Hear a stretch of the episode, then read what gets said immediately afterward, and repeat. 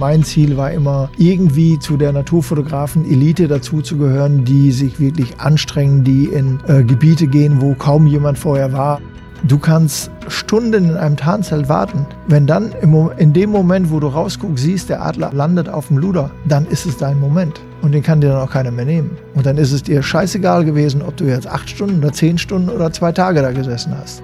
Also wenn ich mal äh, durch irgendein Viech in der Natur umkommen sollte, mein Gott, dann kann das Viech nichts dafür. Legendäre Grenzgänger und leidenschaftliche Weltenwanderer nehmen uns mit auf ihre Streifzüge und bieten Einblicke in ferne Orte und faszinierende Kulturen. Mit offenen Augen ins Abenteuer. Das ist der Weltwach-Podcast mit Erik Lorenz.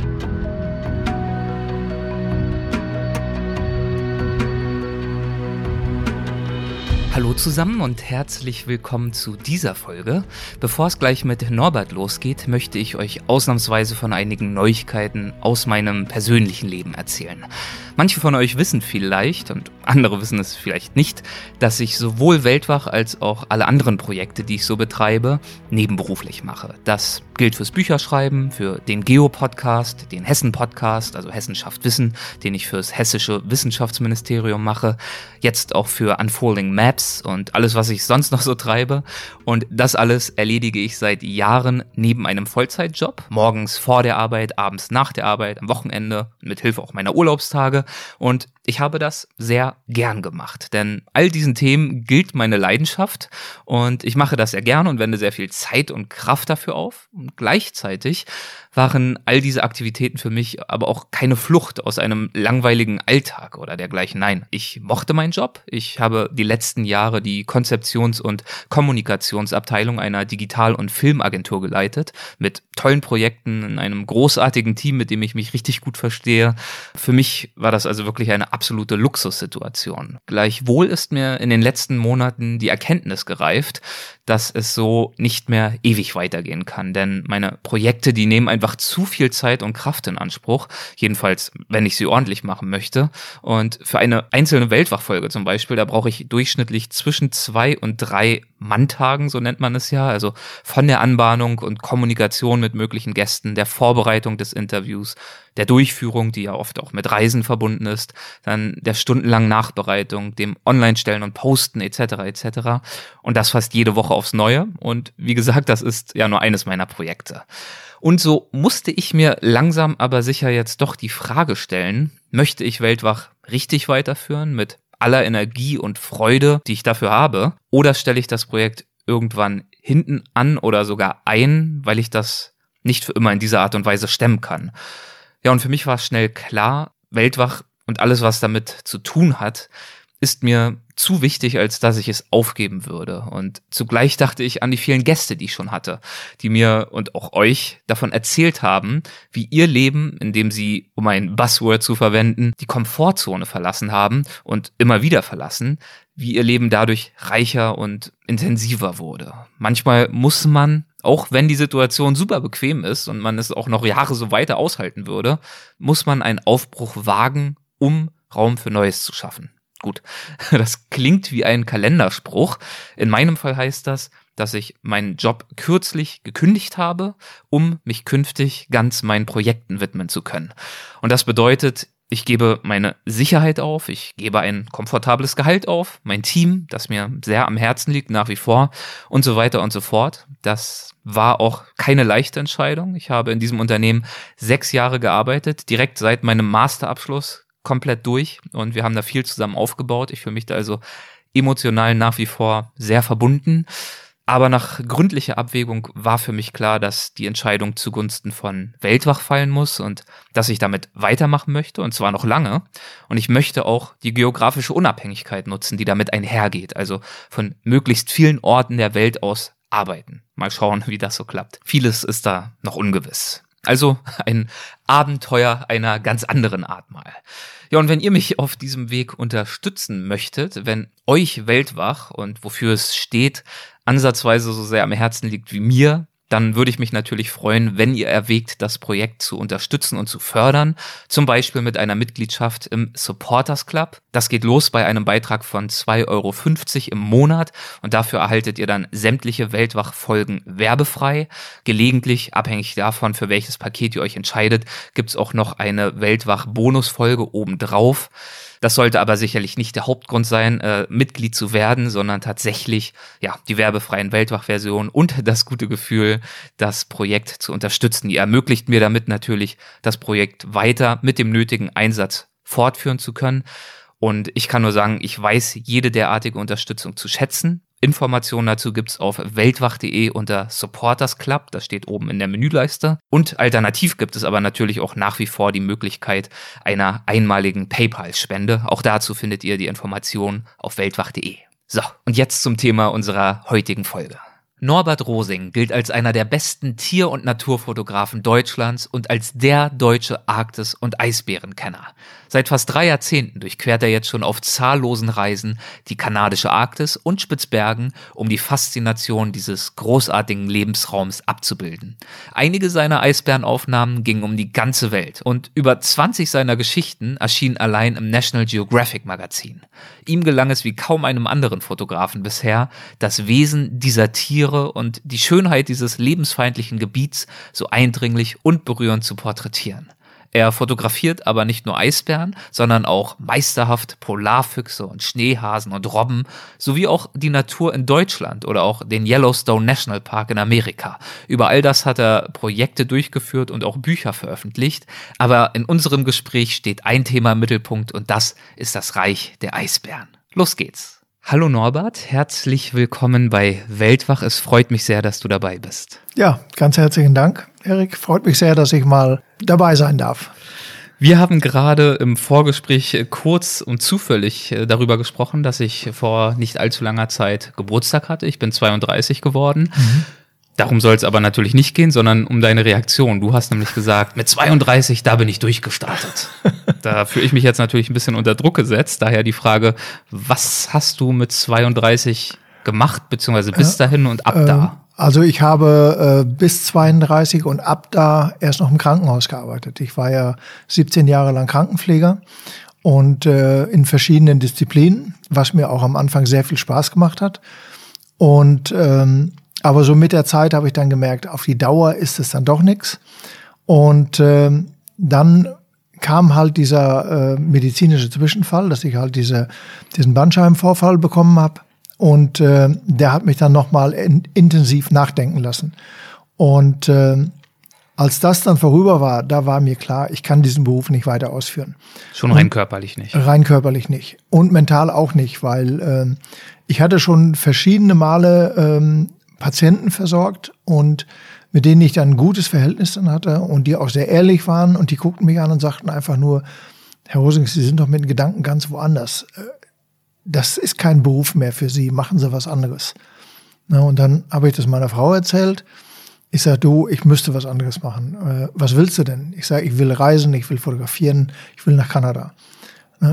Ja, dann mach das doch zu dem Zeitpunkt, wo du den Bandscheidenvorfall hattest, warst richtig. du ja schon in Kanada gewesen. Da war ich schon mal da gewesen. Einmal zumindest. Ne? Richtig. 1981 war ich zum ersten Mal da.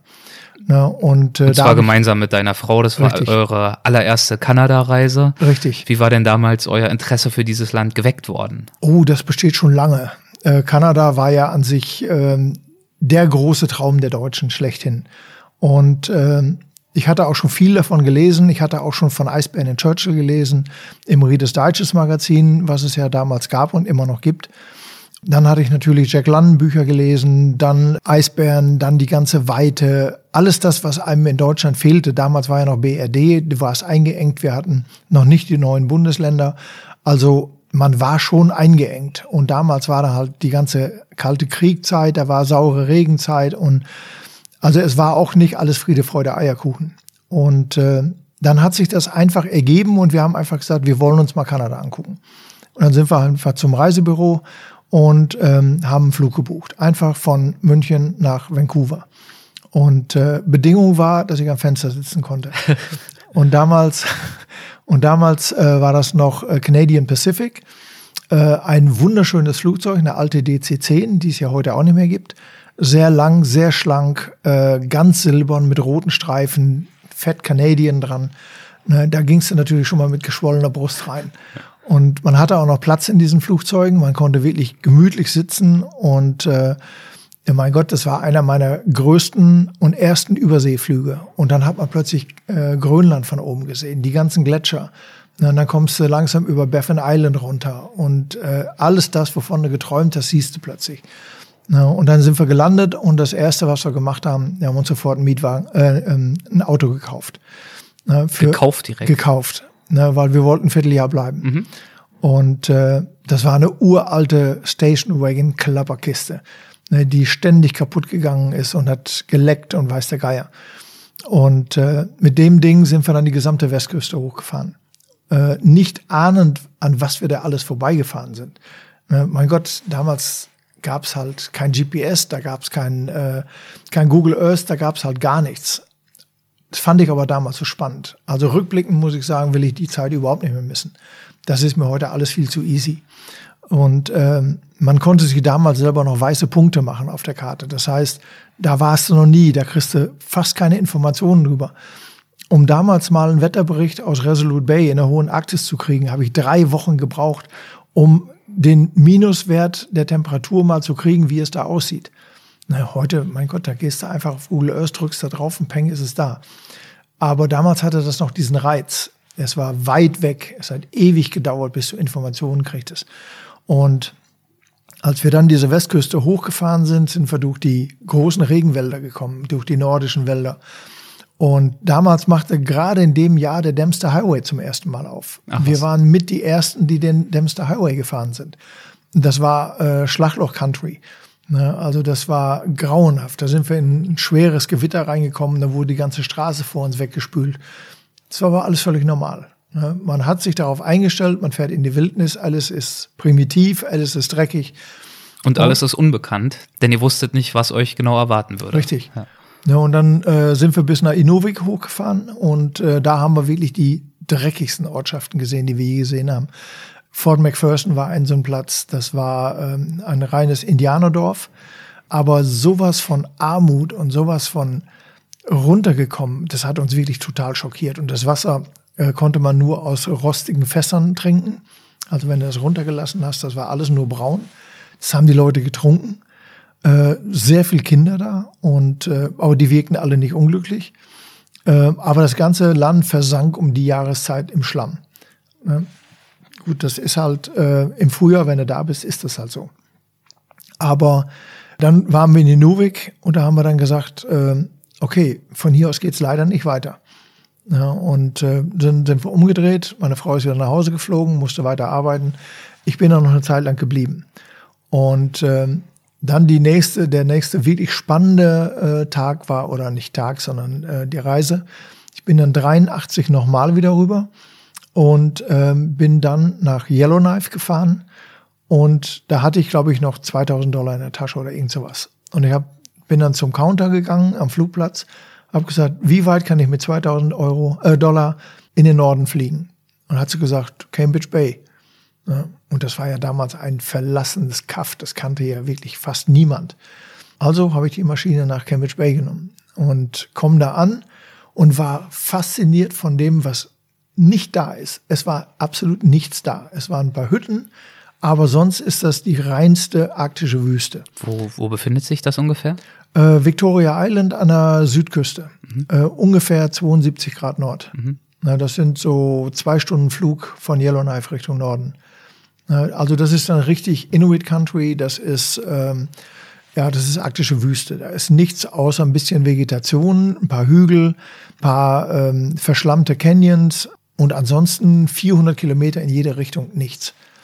Ne, sogenanntes Wasteland. Aber es ist halt kein Wasteland, es ist sehr voller Leben. Und äh, ich hatte das hast mir, du aber da wahrscheinlich nicht direkt festgestellt. Das habe ich da nicht festgestellt, das habe ich im Laufe der Zeit angelernt. Aber dann kam der, der entscheidende Tag. Ich hatte nur drei Tage und am letzten Tag, äh, ich hatte mein Gepäck am Flughafen schon abgegeben. Und da laufe ich die Straße lang und dann hält ein Auto neben mir an. Und der spricht mich auf Deutsch an. Bist du der Deutsche, der hier ist? äh, ja, ich sage, wieso sprechen Sie Deutsch? Ja, ich bin hier Pilot, ich bin seit dem Krieg hier. Und das war dann äh, Herr Laserich. Und Laserich äh, hat mir damals noch nichts gesagt, aber später habe ich dann herausgefunden, es ist der Buschpilot in Nordkanada gewesen. Und der sagte, ähm, wo willst du denn hin? Ich sage, ich muss gleich zum Flughafen. Du, ich brauche noch einen Helfer. Hast du mit? Äh, ich fliege jetzt über die gesamte Insel und äh, kannst mir helfen, arbeiten. Ne? Ich sage, ja super, ich hole mein Gepäck. Ne? Habe ich das Gepäck geholt und dann saß ich zwischen den ganzen Benzinfässern und dem ganzen Zeug und bin dann kreuz und quer über Victoria Island geflogen. Ja, und da habe ich dann meine ersten Muschusochsen gesehen von oben, habe diese diese Wahnsinnsfarben in dem in dem äh, ganzen Sediment gesehen, weil das ist ja im Sommer alles aufgetaut und das ist in tausend verschiedene Farben. Ja, und dann liegen irgendwo noch ein paar alte Eischollen drin und äh, und das Witzige war, als wir da drüber flogen, lief im Radio ähm, äh, I Had a Dream von ABBA. Ne? Und da habe ich gedacht, scheiße, das passt doch alles irgendwie zusammen. Den kann man sich schwer entziehen dann, ja. Ja, ja, dem konnte man sich sehr schwer entziehen. Und äh, das war einer der Punkte, wo ich gesagt habe, davon will ich mehr sehen. Ne? Und äh, ich bin ja dann Jahre später nochmal für Geographic dahin gekommen und bin dann nochmal zu verschiedenen Jahreszeiten immer wieder da gewesen. Aber an diesen ersten Besuch, also 81 die erste Reise und dann 83 ja. nochmal, mhm. an diese Besuche hast du dann wahrscheinlich gedacht, als sich dieser Bandscheibenvorfall ereignet hat und du dir die Frage stellen musstest und wolltest, mhm. wie es jetzt weitergehen soll. Äh, richtig. Und äh, da fiel dann die Entscheidung relativ einfach, dass ich einfach gesagt habe, ich will jetzt testen, was ich kann. Wenn du sowas hast, dann suchen die meistens die absolute Wärme auf und ich habe die absolute Kälte aufgesucht. Ne, und als ich dann nach Churchill kam. Du meinst, wenn du sowas hast im Sinne von Bandscheibenvorfall? Richtig. Weil richtig. man normalerweise ja eher sagt, Wärme tut gut. Richtig. Ja. Ne, Wärme okay. tut ja auch gut. Mhm. Ne, nur ähm, der Kopf sagte mir, du willst in den äh, Norden und der Rücken sagte mir, du musst in den Süden. und der Kopf hat gewonnen. Der Kopf hat gewonnen.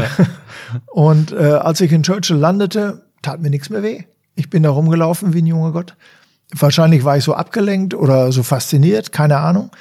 Äh, auf jeden Fall bin ich dann da äh, bei, ich weiß nicht wie viel Minusgraden, die ganzen Straßen heruntergelaufen und dann haben die ersten schon angehalten, die ersten, äh, bist du bescheuert, was machst du hier? Und äh, das ist viel zu gefährlich, da können überall Eisbären sein. Ah, habe ich gesagt, das ist mir egal. ich sag, ich wäre froh, wenn ich mal einen sehen würde. Ja, spinnst du, komm, steig ein. Und das war dann ein Paul Redson, mit dem ich heute noch befreundet bin. Ne? Und äh, der hatte damals ein ganz tolles Haus, ein A-Frame-Haus nannte sich das. Das ist so eine Landmark in Churchill. Und er hat mich dann gleich zum Abendessen eingeladen und war ich gleich bei seiner Familie und dann habe ich da gleich übernachtet und da habe ich dann meine ersten Sonnenphänomene gesehen und nachts habe ich da äh, versucht, meine ersten Polarlichter zu fotografieren und dann fiel natürlich sofort die Kamera aus. Damals hatte ich eine große Canon und äh, die ist so kaputt gegangen, dass die nicht mehr reparabel war. Ja, und dann bin ich mit dem Ding, weil ich so frustriert war, dass ich nicht mehr arbeiten konnte, bin ich dann nach Montreal geflogen und habe mir eine neue Kamera geholt. Dann bin ich wieder zurückgeflogen. und äh, nicht mehr arbeiten konnte, heißt, du hattest äh, das äh, Fotografengehen, die Passion, die hattest du schon mitgebracht nach Kanada. Ja. Die ist jetzt nicht nur irgendwie entstanden, weil du nun eine neue Betätigung brauchtest, die dich irgendwie nach Kanada zurückführen würde. Nein, nein, das, das war, ähm, ich meine, ich fotografiere ja schon äh, seit Teenagerzeiten mit ganz primitiven alten Sachen. Dann habe ich äh, jahrelang äh, für den Kegelclub meines Vaters Kegel aufgestellt. Dadurch habe ich fünf Mark am Tag gekriegt. Äh, da habe ich mir dann irgendwann eine Kodak Instamatic gekauft, so eine kleine Ritschratsch. Kurz Zeit später habe ich mir dann die erste Spiegelreflex gekauft. Das war eine Praktika LLC. Ähm, war noch mit Schraubgewinde und da habe ich schon fasziniert mitgearbeitet ein grottenschlechter Sucher war da drin, nach heutigen Maßstäben. Und äh, dann war das 78, gehen wir zufällig äh, an einem Fotogeschäft vorbei in München-Pasing und da steht eine Canon EF im Schaufenster. Wunderschöne Kamera. Heute auch immer noch, muss ich sagen, ist eine der schönsten Kameras. Die haben wir dann gekauft und die hat damals, glaube ich, 800 Mark gekostet. Und das war richtig Geld. Und äh, ja, die war dann richtig cool. Und dann habe ich an einem Wettbewerb teilgenommen. Und da habe ich den ersten Preis gewonnen und da habe ich meine erste Leica R4 gewonnen. Und die hat mir dann ein Herr von Züdewitz, der war äh, Chef von, ähm, von äh, Leica für die PR-Abteilung, der hat mir die dann überreicht. Mit dem bin ich heute auch noch sehr gut befreundet. Und äh, dann habe ich ihm auch die Geschichte erzählt. Äh, damals war halt Leica in Naturfotografenkreisen ein absolut rotes Tuch. Und äh, keiner wollte damit arbeiten. Und ich hatte die Kamera und habe sofort meinen Kamerahändler angerufen. Ich sage, ich habe hier eine R4. Ich sage, die will ich umtauschen. Ich will eine, F, äh, eine F1 von Canon. Ja, das habe ich dann auch gemacht. Von Canon, nicht von Leica? Nein, nein, das war von Canon. Okay. Ich war damals. Du warst äh, noch nicht bekehrt. Ich war kein Leica-Fan. Okay. Nee, nee. Und äh, dann habe ich lange Zeit mit der Kamera fotografiert. Und dann kam die große Umstellung. Dann äh, 1989 hat äh, Canon dann sein ganzes System auf EOS umgestellt. Es kam äh, langsam mit Autofokus und diesen ganzen Sachen. Und das hat mich schon ziemlich geärgert und ziemlich frustriert. Und Leica hat um die Zeit eine Werbung laufen, sind sie schon reif für eine Leica? Und die haben die R6 damit äh, beworben. Das war eine rein mechanische. Und äh, ich sage immer wieder, ich schwimme gerne gegen den Strom. Und ich habe dann sofort die ganze Canon-Ausrüstung verkauft und habe mir dafür eine R6 gekauft. Und ähm, dann habe ich wieder mit dem Herrn von Züdewitz gesprochen. Ich sage, ich gehe jetzt nach Kanada. Ich sage, und ich würde gerne ausprobieren. Ich sage, ihr habt noch eine Canon und ich habe ihre R6. Ich sage, und was ist jetzt besser? Das ist wirklich eine Entscheidung für eine lange Zeit. Ja, sagt er, ich gebe Ihnen noch zwei Objektive mit und dann nachher, wenn Sie wiederkommen, sagen Sie mir, was los ist. Und dann bin ich wiedergekommen und habe die Dias alle nebeneinander gelegt und da war die Entscheidung klar. Die Leica-Bilder waren einfach brillanter, die waren einfach schöner. Und dann habe ich gesagt, okay, ich steige jetzt um. Ja, und dann ging meine, meine Ehe mit Leica sozusagen los und die hat er bis heute angehalten. Bis heute angehalten hat auch deine Ehe mit Churchill. Das ist ein Ortsname, den du jetzt schon mehrfach erwähnt hast, der für ja. dich sehr, sehr wichtig war. Ja. Kannst du zu diesem Ort ein bisschen was sagen? Wo liegt dieser Ort und was hat er für eine Anmutung? Also viele Leute, die zum ersten Mal hinkommen, sind bitter enttäuscht, weil es liegt mitten in Nowhere. Es gibt keine Straßen, es gibt nur eine Schienenverbindung oder man kann mit dem Flugzeug hin. Ähm, Fliegen dauert von Winnipeg aus zweieinhalb Stunden, je nachdem, was es für ein Flieger ist. Wenn man mit dem Zug fährt, dauert ungefähr 36 Stunden. Und ähm, man fährt halt durch den großen Waldgürtel, bis man da ankommt. Und Churchill liegt halt ähm, sehr zentral. Nördlich ist die Tundra, dann ist der Fluss, dann ist die Hudson Bay und dann ist der große Nadelwald.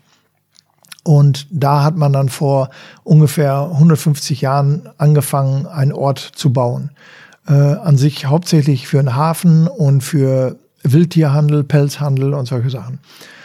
Ja, man kommt dahin und der Ort dreht einen um. Ähm, ich habe viele Reisende und das ging mir auch so. Du kommst in den Ort und äh, willst zwei Tage bleiben und bleibst sechs Wochen. Ja, und ich habe auch andere Kanada-Reisende getroffen, die hatten äh, ein sechs Wochen oder acht Wochen Ticket für Kanada. Also mit den ganzen Zugreisen, alle schon inklusive. Die sind alle in Churchill geblieben. Ne? Und äh, waren völlig verzaubert von dem Ort und sind auch immer wieder gekommen. Weil erstens, du hast, du kannst also den totalen Frieden finden, indem du auf die riesen Felsen gehst an der Hudson Bay. Da hast du halt so einen Blick übers Wasser, übers Eis, über sonst irgendwas. Da siehst du deine Sonnenaufgänge, da siehst du deine Mondaufgänge, da siehst du deine Polarlichter, da siehst du deine Sonnenphänomene, da siehst du alles äh, wenn er im Sommer da an den Küsten sitzt, ziehen da Tausende von Walen lang. Oder es ziehen da Tausende von Kranichen durch. Oder Schneegänse. Oder Singvögel oder sonst was. Äh, Im Juli blüht die gesamte Tundra. Alles in diversen Farben. Gibt sogar auch Ideen und alles. Äh, wenn du in den Wald gehst, da hat es dann Eulen, da hat es äh, Wölfe, da hat es Elche, da hat es Schwarzbären, da hat es Eus. Ja, und das ist halt irgendwo so ein kleines Paradies, ähm, was es sonst kaum mehr gibt in dieser Welt. Ja, und äh, die Leute, die da sind, sind halt genauso eingestellt. Und es ist das totale Sprachkuddelmuddel. Ne, die Leute kommen aus Polen, die kommen aus äh, Portugal, die kommen aus Spanien, die kommen aus Deutschland, die kommen überall her äh, und bleiben einfach da. Ne, und wir haben auch vor 20 Jahren ernsthaft überlegt, äh, ganz auszuwandern und nach Churchill zu gehen. Ne, aber Gott sei Dank, leider Gott sei Dank haben wir es nicht gemacht. Ne, weil wenn man länger dann in so einem kleinen Ort ist, wird man Teil der Gerüchteküche. Und äh, das ist dann nicht gut. für dich war es besser, einfach immer wieder zu kommen, ja. neue Impulse zu haben und dann eben aber auch die Ausdauer zu haben, dort zu sein, dort zu bleiben und wirklich dich auf die Lauer zu legen. Ja, erstens das und zweitens, es war halt auch für das soziale Klima unheimlich gut. Es gab äh, damals die sogenannte Gypsy's Bakery. Gypsy war ein äh, Portugiese, der ist äh, vor 40 Jahren oder so oder 45 Jahren nach Kanada gekommen und war Automechaniker. Und dann äh, ist er an die Ostküste gekommen und die haben alle gesagt, Automechaniker gibt's genug, geh mal nach Churchill, die werden was anderes haben. Dann ist er nach Churchill, völlig blauäugig. Und die haben einfach nur gesagt, wir brauchen auch keine Mechaniker, aber wenn du Brot backen kannst, dann mach doch eine Bäckerei auf. Dann hat er sich das alles selber beigebracht und wir haben den ungefähr fünf Jahre, nachdem er in Churchill angekommen ist, kennengelernt. Da war da schon eine florierende Bäckerei. Äh, nach zehn Jahren, als er da war, hat er schon den gesamten Norden beliefert. Unheimlich netter Kerl, super emsig. Er war der Einzige, der wirklich gutes europäisches Gebäck gemacht hat. Und äh, der hatte dreimal die Woche hatte der Flüge mit Gepäck in die äh, nördlichsten Regionen Kanadas. Und das hat dann ein äh, Tony de Silva ein paar Jahre später dann übernommen, auch Portugiese. Und dieses ganze Lokal wurde ein sehr wichtiger sozialer Punkt. Da hat sich wirklich alles getroffen. Äh, ob das jetzt NG äh, Filmteams waren, ob das National Geographic, National Geographic, äh, ob das jetzt BBC war, ob das äh, irgendwelche Geo-Zeitschriften sind oder weiß der Geier, du hast jeden, der einen Rang und Namen hatte, getroffen. Na, mit denen hast du am Tisch gesessen und hast festgestellt, jeder große Name ist ein ganz normaler Mensch. Und das hat mich sehr beruhigt, weil damals kannte ich Tom Mangelson nicht, wer, der für mich immer noch einer der ganz großen Naturfotografen ist. Stephen Craisman hatte damals Riesengeschichten und ist dann Maler geworden. Ähm, dann waren Schauspieler da, dann waren Industrielle da und so weiter. Und äh, diese Mixtur, die dann plötzlich an einem Tisch sitzt, mit denen du da Kaffee trinkst, das war einfach grandios. Und das war einer der Gründe, warum wir auch immer wieder gekommen sind. Und das Ding ist leider vor zwei Jahren abgebrannt. Ne? Und es ist nicht wieder aufgebaut worden. Und das hat uns immer wieder ein bisschen abgehalten, nochmal wieder hinzufahren. Wir müssten dringend wieder hin, aber wir schaffen es nicht. Und diese Gespräche an diesen Tischen mit diesen unterschiedlichen interessanten Menschen, inwiefern haben die dich beflügelt und inwiefern haben die auch deine Entscheidung vielleicht beeinflusst, tatsächlich dich dem Fotografieren zu widmen und vor allem eben auch arktische Regionen in den Fokus zu nehmen? Das ist ein bisschen eine schwierige Frage. Also ähm, gerade die Leute, die ich eben erwähnt habe, äh, waren zu der Zeit mit die größten auf dem Gebiet. Also äh, Tom Mengelson hat zum Beispiel ein Buch gemacht, ähm, äh, Images of Nature. Das war damals das bei weitem erfolgreichste Buch überhaupt. Das hat über 100.000 Kopien verkauft das erfolgreichste Buch überhaupt? Von wem? In welchem? Äh, das war ein reines Naturfotobuch, was er fotografiert hatte aus ganz Nordamerika. Okay, also der ja. erfolgreichste Bildband über Nordamerika richtig, wahrscheinlich. Okay. Richtig, und alles in Selbstverlag. Ja. Ne? Also der hat richtig gut daran verdient. Und das waren auch nach damaligem Standard mit die besten Naturbilder, die es gab. Also das ist dieser klassische Grizzlybär, der oben am Wasserfall steht und dem äh, der Fisch in, ins Maul springt. Das hat er als erster veröffentlicht. Und das ist ja dann auch um die Welt gegangen. Und dann triffst du Leute, ähm, Franz Lanting. Franz Lanting war ja äh, lange Jahre der absolute Supergott der Naturfotografie. Der hat die größten Geschichten für National Geographic gemacht, die es überhaupt gab. Äh, die größte Geschichte waren, glaube ich, 83 Seiten im Magazin. Ja, und äh, der hat aber wirklich sehr, sehr viel gearbeitet um die Zeit und der ist wirklich berühmt geworden. Ne? Und wenn du dann eben sagen kannst, äh, Franz, kann ich dir noch einen Kakao bringen? Und du sagst, ja, Norbert, mach mal. Dann ist es okay. Das ist schon mal ein Erfolg. Oder das auch ein Landing, mit dem ich dann äh, in irgendeinem kleinen Bus saß, um äh, Eisbären zu finden, der dann plötzlich in der Ecke einsinkt und anfängt zu schlafen. Da war ich dann auch beruhigt. Aha, dem passiert es auch. Alles klar. Obwohl man immer wachsam bleiben soll. Ja, ja, ja richtig. Ne, also das war eine wichtige Erfahrung und von diesen ganzen Kontakten und von ähm, diesen ganzen Begegnungen zähle ich heute noch, ne, weil es gibt einfach heute sehr viele sehr bekannte Fotografen, die damals klein waren und die ich als Kleine kennengelernt habe und mit denen ich heute auf Augenhöhe reden kann. Ne, ich brauchte bloß anzurufen und fragen, dies oder das oder jenes. Oder willst du mal nach Zinks kommen, dann einen Vortrag machen, dann machen die nicht lange rum, sondern die sagen einfach, ja, weil du es bist, machen wir das. Weil du ja. dort eine Vortragsreihe mit initiiert hast Richtig. oder zumindest betreust. Mhm. Ja, das ist das äh, sogenannte Umweltfotofestival Horizonte Zingst. Das besteht jetzt seit äh, zwölf Jahren und so lange bin ich da auch schon engagiert und ich bin für die Referenten zuständig, die in der Multimedia-Halle da auftreten. Na, und das hat sich ja im Laufe der letzten Jahre zu einem der größten europäischen Naturfotofestivals entwickelt. Na, und äh, da bin ich auch immer noch sehr gerne. Ich mache das auch noch gerne weiter. Und äh, gerade für dieses Festival hat mir das sehr genützt, dass ich Leute wie Art Wolf und äh, sonstige Leute dahin holen konnte.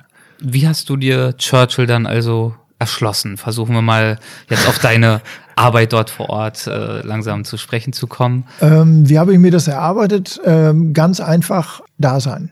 Mhm. Du kannst diese Sachen nicht von hier aus planen. Ähm, das habe ich da festgestellt. Du musst einfach sehr, sehr spontan reagieren können. Das heißt, ich habe mir nach ein paar Jahren angewöhnt, dass ich ein zweites ganzes Equipment da vor Ort habe. Von den Kameras bis Objektiven bis Auto bis alles. Also ich konnte da völlig autark arbeiten. Und ich bin jeden Tag die äh, verbliebenen Straßen, die da sind, das sind ja nur knapp 60 Kilometer insgesamt, wenn man alle kleinen Sandstraßen mitzählt, bin ich jeden Tag hoch und runter gefahren. Und irgendwann weißt du dann, da ist der Fuchsbau, da ist der Fuchsbau, da hinten schlafen die Bären gerne, da sitzen die Eulen des Öfteren, da schwimmen die Belugas vorbei, wenn die und die Gezeiten sind. Ähm, die ganzen Zugvögel kommen Anfang Juni und du weißt einfach, wo du stehen musst. Ähm, du musst sofort raus können, wo du hörst, es ist ein Blizzard im Anzug oder es ist ein Gewitter im Anzug, dass du sofort weißt, jetzt muss ich da stehen, weil die Wolken kommen von da und dann kriege ich die als Hintergrund und kann das da im Vordergrund nehmen und so weiter. Ne? Wie viele Nächte habe ich bis um drei, vier nachts draußen gestanden, habe auf Polarlichter gewartet. Und da gab es nur zwei wirklich optimale Plätze, wo man die fotografieren könnte mit, mit Vordergrund, dass der Mond richtig reinkriegst und so weiter. Das musst aber alles erstmal rausfinden. Darüber gibt es keine Bücher. Ne? Und damals gab es schon erst recht keine Bücher darüber. Heute würde man das vielleicht auf Instagram setzen und dann wären am nächsten Abend 10.000 Leute da. Damals waren ja diese ganzen Sachen Geheimnisse und die hat man nicht preisgegeben. Ne? Heute ist es genau das Gegenteil. Wenn du was Tolles findest, sagst du sofort, der Fuchsbau ist da und da, da sitzen so und so viele Junge drin und um die und die Uhrzeit kommen sie raus, damit sich bloß keiner mehr anstrengen muss. Ne? Und ähm, das war damals noch äh, ein totaler Pioniergeist, äh, wenn man das mal so sagen will. Und das spornte einen an. Ne? Einfach was Neues zu machen, was Neues zu erfinden, was Neues zu entdecken, dann nach Hause zu kommen und den alten Hasen bei uns zu zeigen, hört mal, guck doch mal die Bilder an, was haltet ihr denn davon? Ja, bist du bescheuert? Das hat ja noch niemand fotografiert. Ja, ich sag, da müsste Alter mal hingehen. Ne? Du bist dort hingegangen, du hast dir, wie du gerade gesagt hast, ein Auto gekauft. Du bist mhm. aber in der Anfangszeit auch direkt zum Beispiel per Schneemobil unterwegs gewesen. Mhm. Das hat dann nicht immer astrein funktioniert. Nein, das hat überhaupt nicht, weil ähm, ich hatte ja diese äh, Beeinträchtigung durch den Rücken. Äh, sonst wäre ich wahrscheinlich noch wesentlich flexibler gefahren. Aber das macht natürlich als junger Mann irrsinnig Spaß, mit dem Ding durch die Tundra zu düsen. Ähm, aber wir waren dann einmal äh, auf der Suche nach kleinen Eisbären und ähm, es war ein sogenannter Whiteout. Das heißt also, der Himmel und, und die Erde waren alles weiß. Du hast nichts außer weiß mehr gesehen. Du konntest auch keine Unterschiede mehr machen, ob da jetzt irgendwo eine, eine Schneewehe ist, ob da guten Baum hast du gesehen, aber alles, was weiß war, konntest du nicht mehr unter, äh, unterscheiden. Und ich fahre da einfach durch das Land, verlasse mich darauf, dass alles glatt ist, aber da war eine Schneewehe, die war irgendwie schräg winkelig und da fahre ich mit der Kufe verkehrt drauf, das ganze Ding schmeißt mich um. Das ganze Schneemobil fällt auf mich drauf, fällt auf mein Knie, drehe mir Meniskus raus, tat saumäßig weh. Und äh, ja, was machst du jetzt? Ne? Und dann haben die mich erstmal in die Lodge gebracht und ja, ich habe dann 27 Sterne gesehen und die haben dann gesagt, ja, jetzt musst du dich entscheiden. Entweder wir packen dich heute Abend in den Zug und du fliegst nach Hause oder wir setzen dich morgen früh in so eine Kiste und dann ziehen wir dich einfach durch die Lande. Am Schneemobil, als Am Anhänger Schneemobil, gewissermaßen. Als, Im Anhänger. und dann habe ich gesagt, ich probiere das. Ne, weil äh, das war gerade am Anfang der Saison und ich wollte halt niemanden gönnen, dass die Bilder kriegen, die ich nicht habe. Ne, da hatte ich noch den Ehrgeiz. und äh, dann haben wir uns dazu entschieden und dann wurden einfach zwei oder drei Lagen äh, verschiedene Felle unten reingepackt und ein bisschen Schaumgummi. Äh, ich wurde mit allen Jacken und Hosen, die ich hatte, eingepackt Und ja, und dann ging es zehn Stunden durch die Tundra. Das war wirklich so ein ganz grob zusammengenagelter Anhänger aus, aus Holzplatten. Ja, der also. sah, Entschuldigung, der sah aus wie ein offener Sarg. Ja.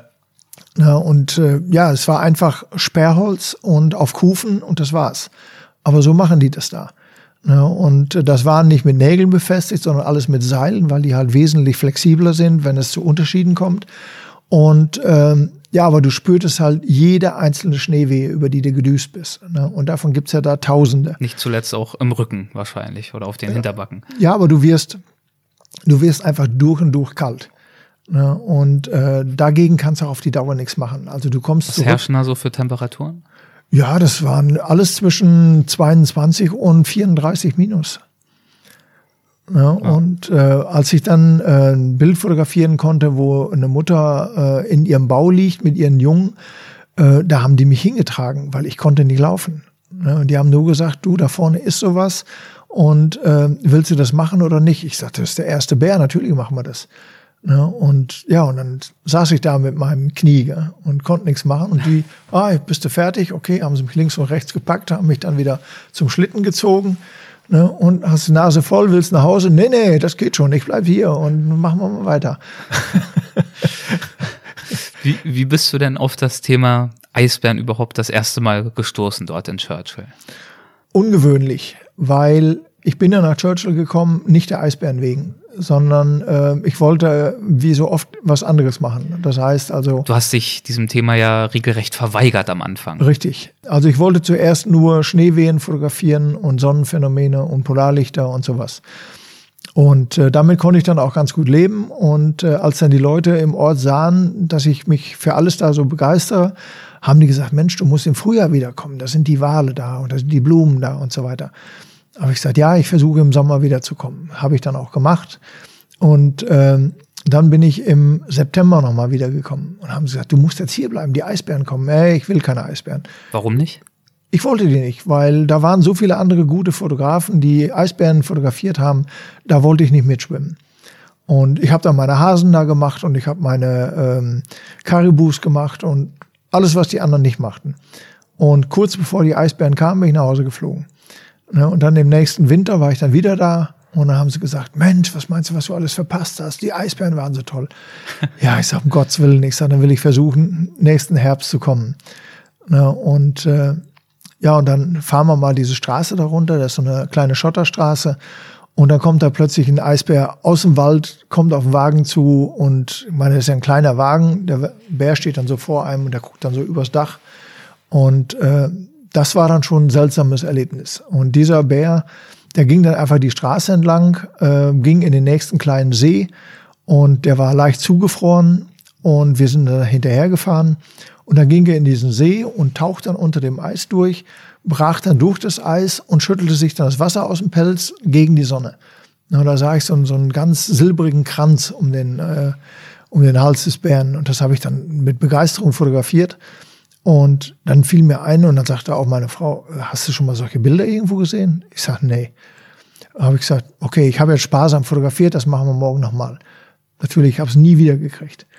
Und dann habe ich gedacht, okay, wenn da so viele Sachen passieren, die noch keiner gesehen hat und noch nie einer dokumentiert hat und vor allen Dingen nicht aus diesem Winkel, das heißt also aus einem niedrigen Auto raus, da musste ein Riesenpotenzial sein.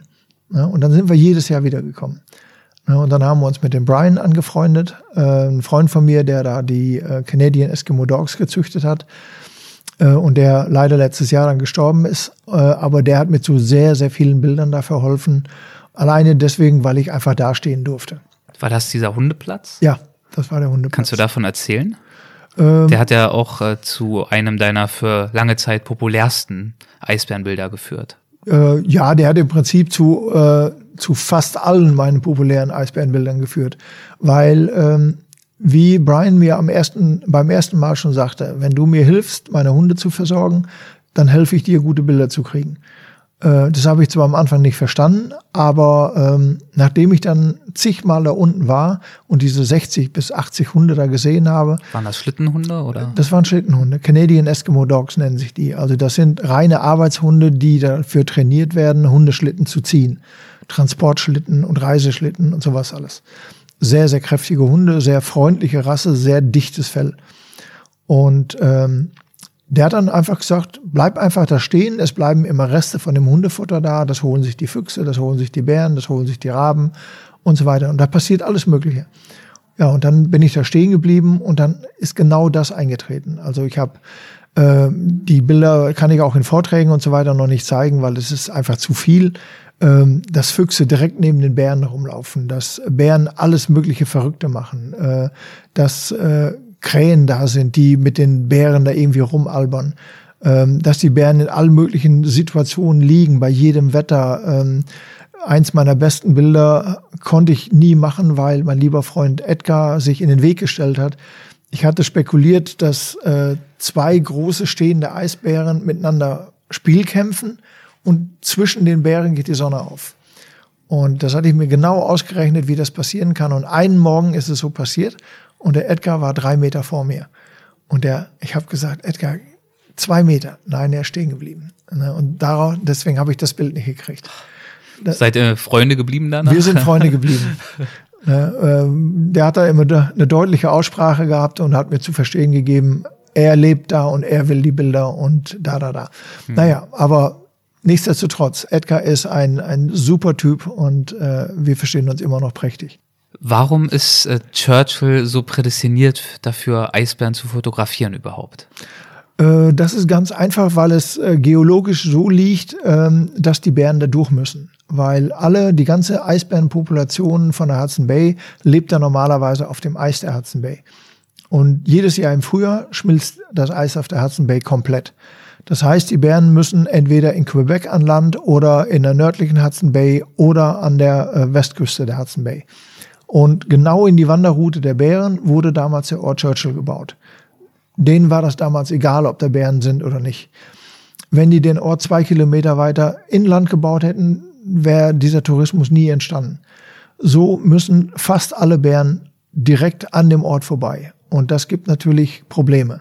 Ja, wo kriegst du mal Bilder, wo ein Eisbär an der, Bäcker, an der Bäckerei vorbeiläuft oder an der Post oder an der Kirche oder sonst irgendwas. Oder dass Leute da stehen und mit einer kleinen Kamera Bären fotografieren, die über die Straße laufen. Und dadurch ist dann Churchill populär geworden. Und ähm, deswegen ist es möglich, so dicht an die Bären ranzukommen.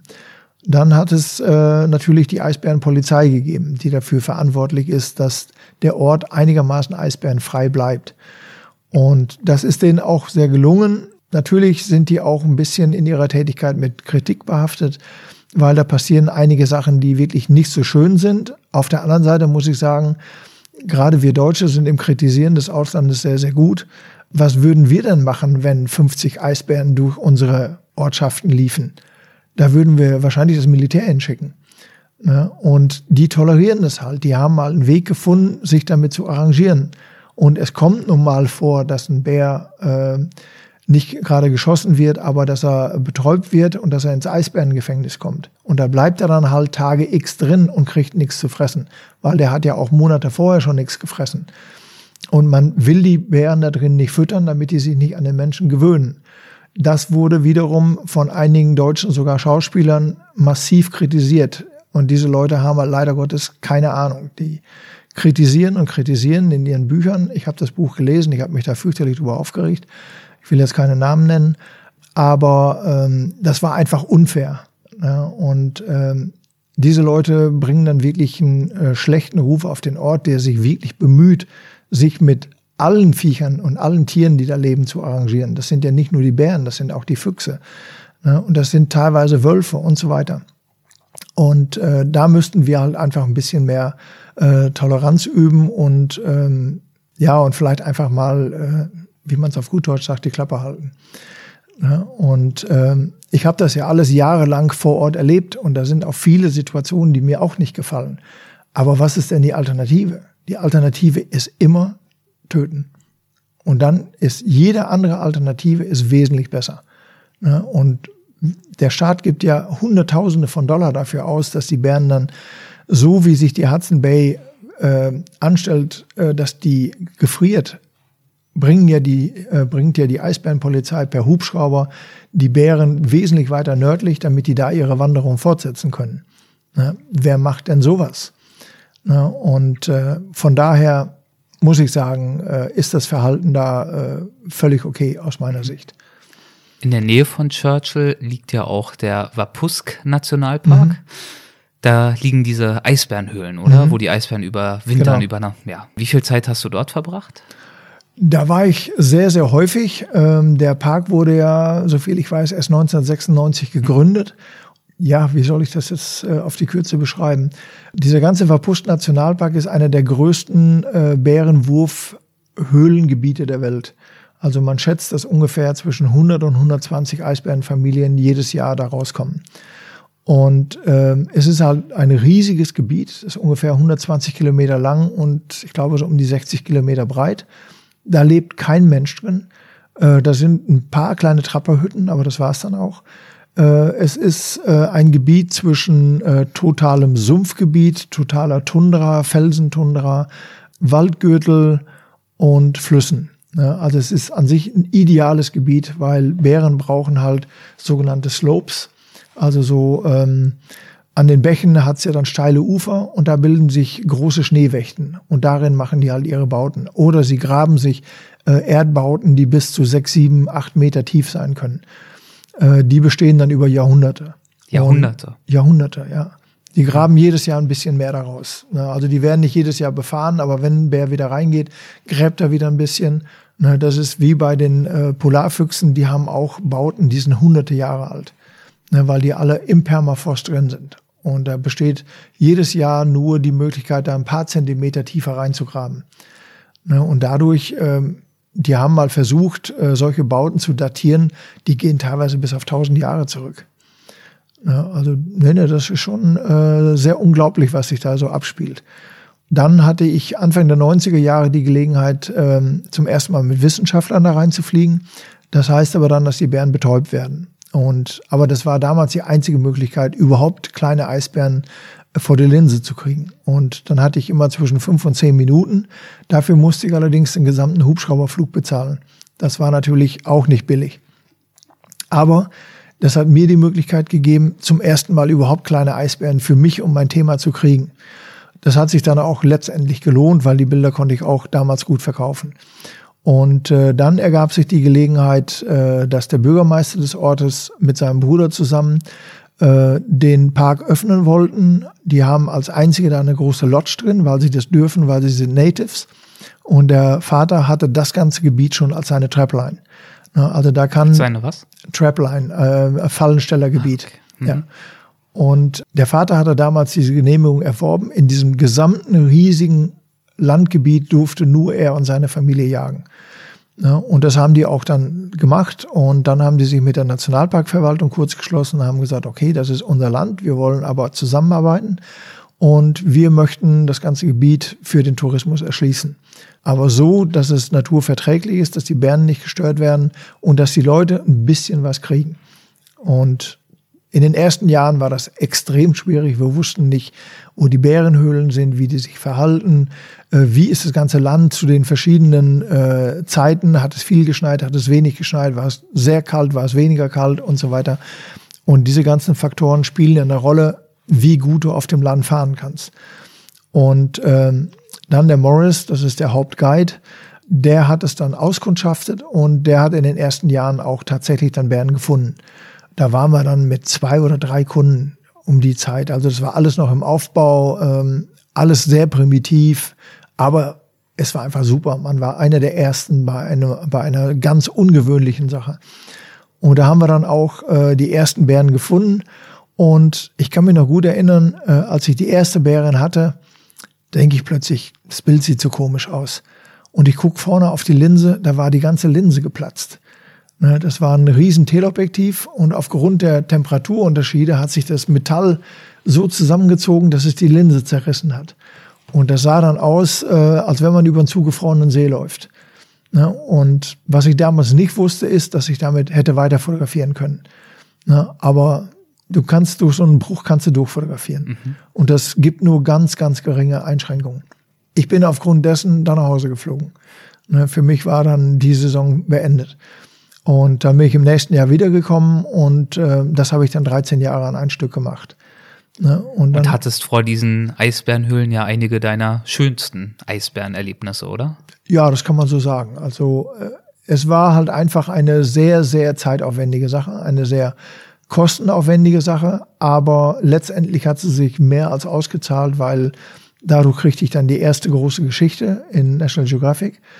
Und äh, persönlich ist das natürlich äh, das absolute Highlight. Ich meine, was kannst du als Tierfotograf schöner machen als, als eine Bärin mit kleinen Jungen, die aus der Höhle kommt und mit denen spielt und so weiter.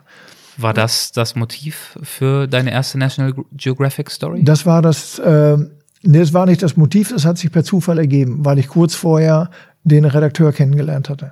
Und äh, die Geschichte kann ich vielleicht mal ganz kurz mhm. erzählen. Mhm. Wie bin ich nach National Geographic gekommen? Ich bin seit vielen, vielen Jahren äh, Mitglied bei der North American Nature Photography Association, kurz NANPA genannt. Und die hatten 1992 oder 93 ein großes Treffen äh, in San Diego in Kalifornien. Und da sind wir hingeflogen und äh, da habe ich die Mitglieder der neu zu gründenden Image Collection kennengelernt, National Geographic Image Collection. Und ich wollte mich gerade bei einer anderen Agentur bewerben und dann haben die mich angesprochen, haben gesagt, Mensch, äh, willst du nicht bei uns einsteigen? Was hast du denn? Habe ich denen das erzählt? Ja, es hört sich ja gut an. Schick mal ein paar Bilder rein. Das habe ich dann gemacht. Und da war dann eine Angestellte, vergesse ich den Namen nie, Hilda Crabtree. Ähm, die war sehr, sehr nett und ich glaube, sie sprach ein bisschen Deutsch. Und die rief mir dann an, sagt, nee, ich bin dann in Washington gewesen. Und da sagte sie, äh, was du uns da für Bilder schickst, äh, die sind ja viel zu gut für unsere Agentur. Die müssen ins Magazin. Ich sag, ich kenne niemanden im Magazin. Ja, aber ich. Ne? Ich sag so, ich rufe mal eben an. Ne? Und dann sagt so, geh mal eben mit. Dann sind wir von einem Gebäude ins andere.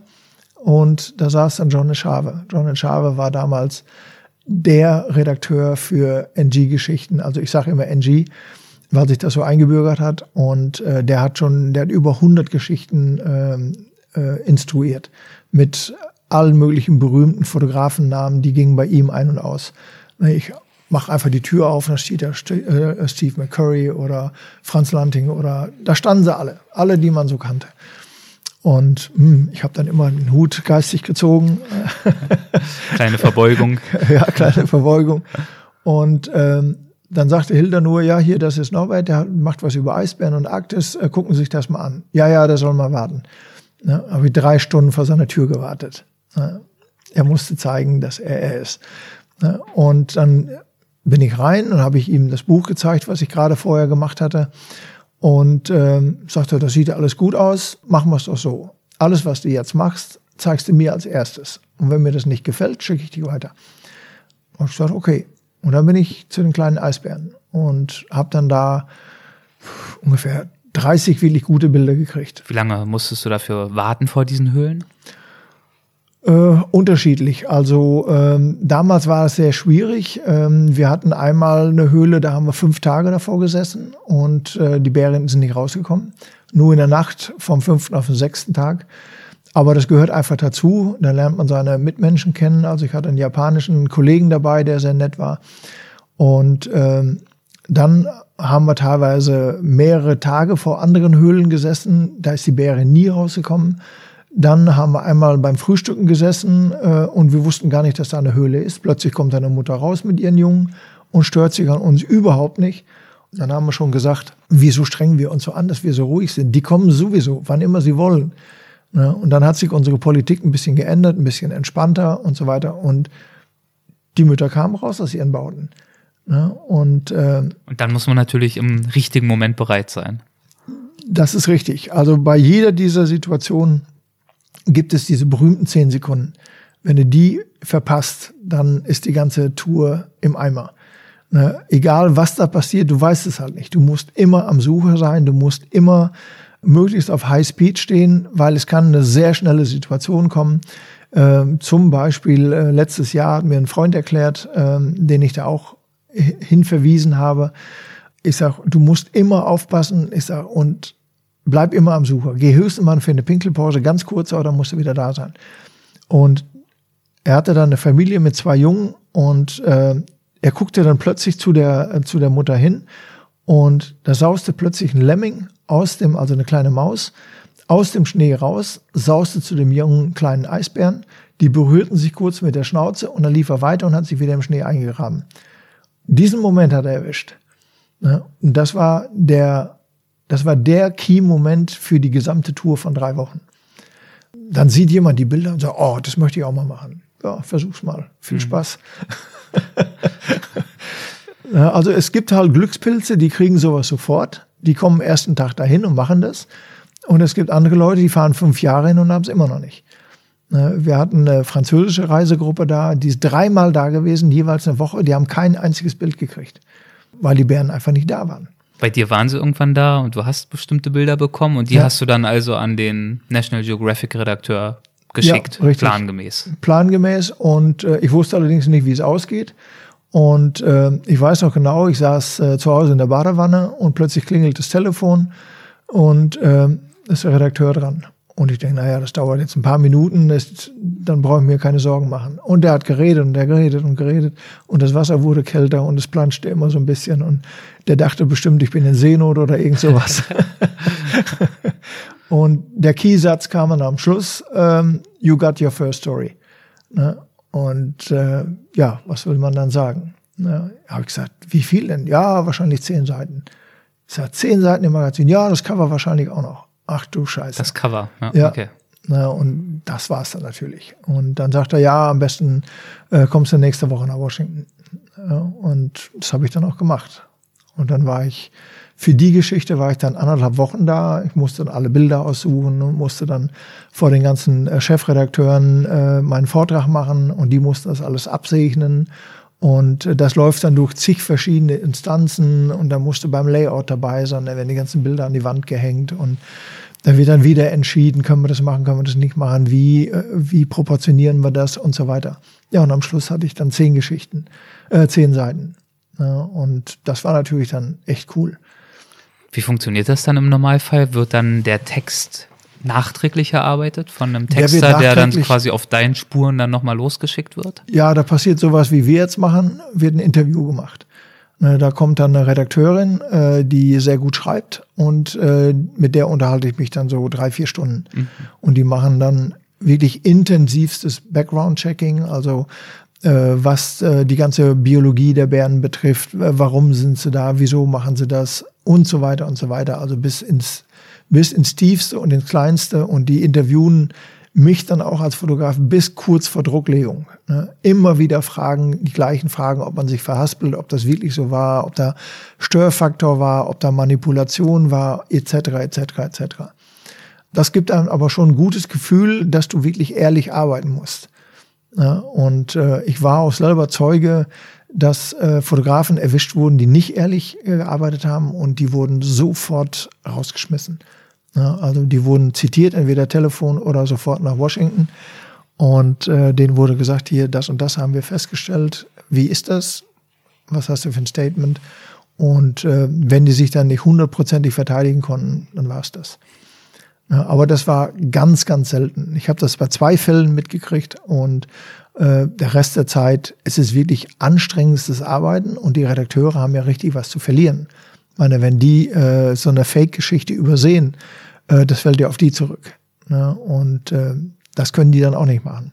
Aber das ist ein extrem spannendes Arbeiten äh, bei denen und ich habe das wirklich geliebt und äh, ich kriegte auch dann von meinem Redakteur, nachdem wir dann die zweite Geschichte im, im Heft hatten, hat er mir ein riesen National Geographic Buch äh, geschenkt mit einer riesen Widmung, Willkommen in der Familie der National Geographic und so weiter und so weiter. Das habe ich natürlich noch zu Hause stehen und das war echt was Besonderes. Und äh, irgendwann hat er mich dann zu Weihnachten oder uns zu Weihnachten eingeladen. Und äh, kurz vorher ist ja auch noch mein Geburtstag. Und ähm, dann kam er plötzlich mit einem riesen Kuchen rein, in der Torte und sagte, du weißt das ja noch gar nicht, aber jetzt stellen wir mal die Torte vor dich hin. Und da war mein neues, mein neuestes Cover drauf, das zweite Cover für Geographic. Sagte, haben wir heute entschieden und jetzt kannst du es sehen. Wow. Ne, das hatte richtig Stil. Ne, da wurde man in die Familie aufgenommen von dem Redakteur und wurde vom Chefredakteur eingeladen auf einen Kaffee und alles Mögliche. Also es war richtig, richtig schön Familie. Hast du zu diesem Zeitpunkt geahnt, dass dich die Eisbären dann über eine so lange Zeit hinweg begleiten würden? Nee, ich habe nie, ich habe nie im Voraus geplant. Ich habe immer äh, nach Bauch geplant und ich habe immer, äh, ich habe zum Beispiel vorher gefühlt, wann Nordlichter kommen. Ja, also ich konnte abends ganz gemütlich beim Abendprozessen äh, sitzen und draußen schneit's und so weiter. Und dann habe ich plötzlich gesagt, Leute, draußen passiert irgendwas. Wieso? Es ist bewirkt. Ich guck raus, boom, Nordlichter, Himmel ist aufgeklärt, peng. Ja, und so habe ich äh, viele Abendessen kaputt gemacht in Restaurants. ne, also das, äh, das hat dann schon Spaß gemacht und äh, meistens hat's gestimmt. Ne? Auch was das Verhalten von Tieren angeht, wann sie kommen, ähm, wann sie was machen. Wenn man sich so lange damit beschäftigt, dann hast du eine Vorahnung, was passiert. Mhm. Ne? Und äh, du hast auch die Kameras dann schon eingestellt, du weißt genau, was du erwarten kannst und dann bist du wirklich auf den Punkt an der Sache.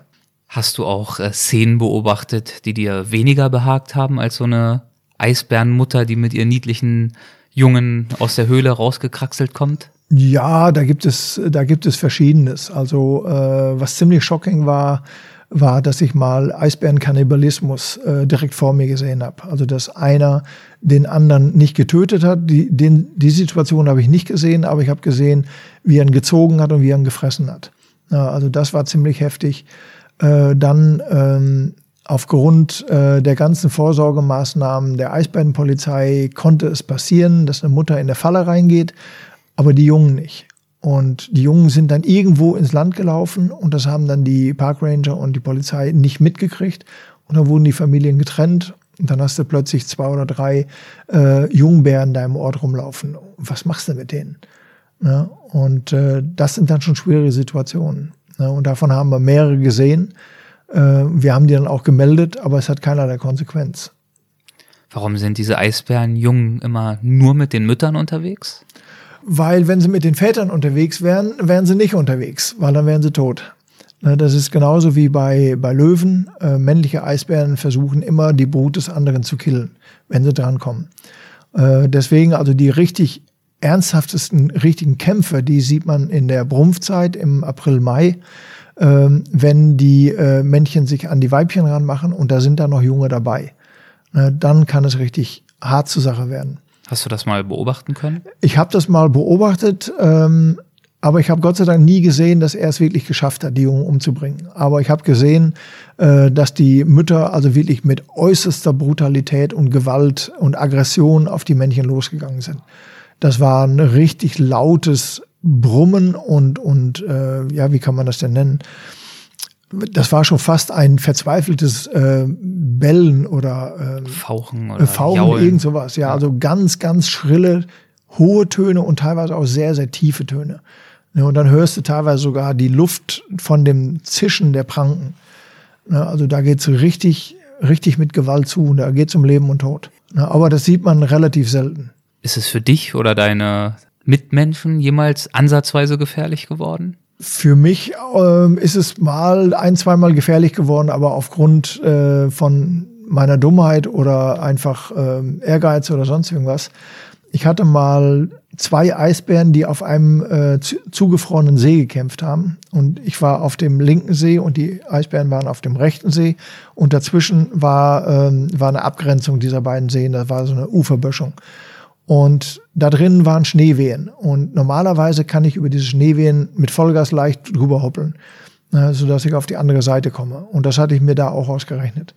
Ich habe voll Stoff gegeben, fliegt im Auto mit dem Auto. Okay. Ja, Wagen fliegt hoch und richtig proch wieder runter und bleibt stecken.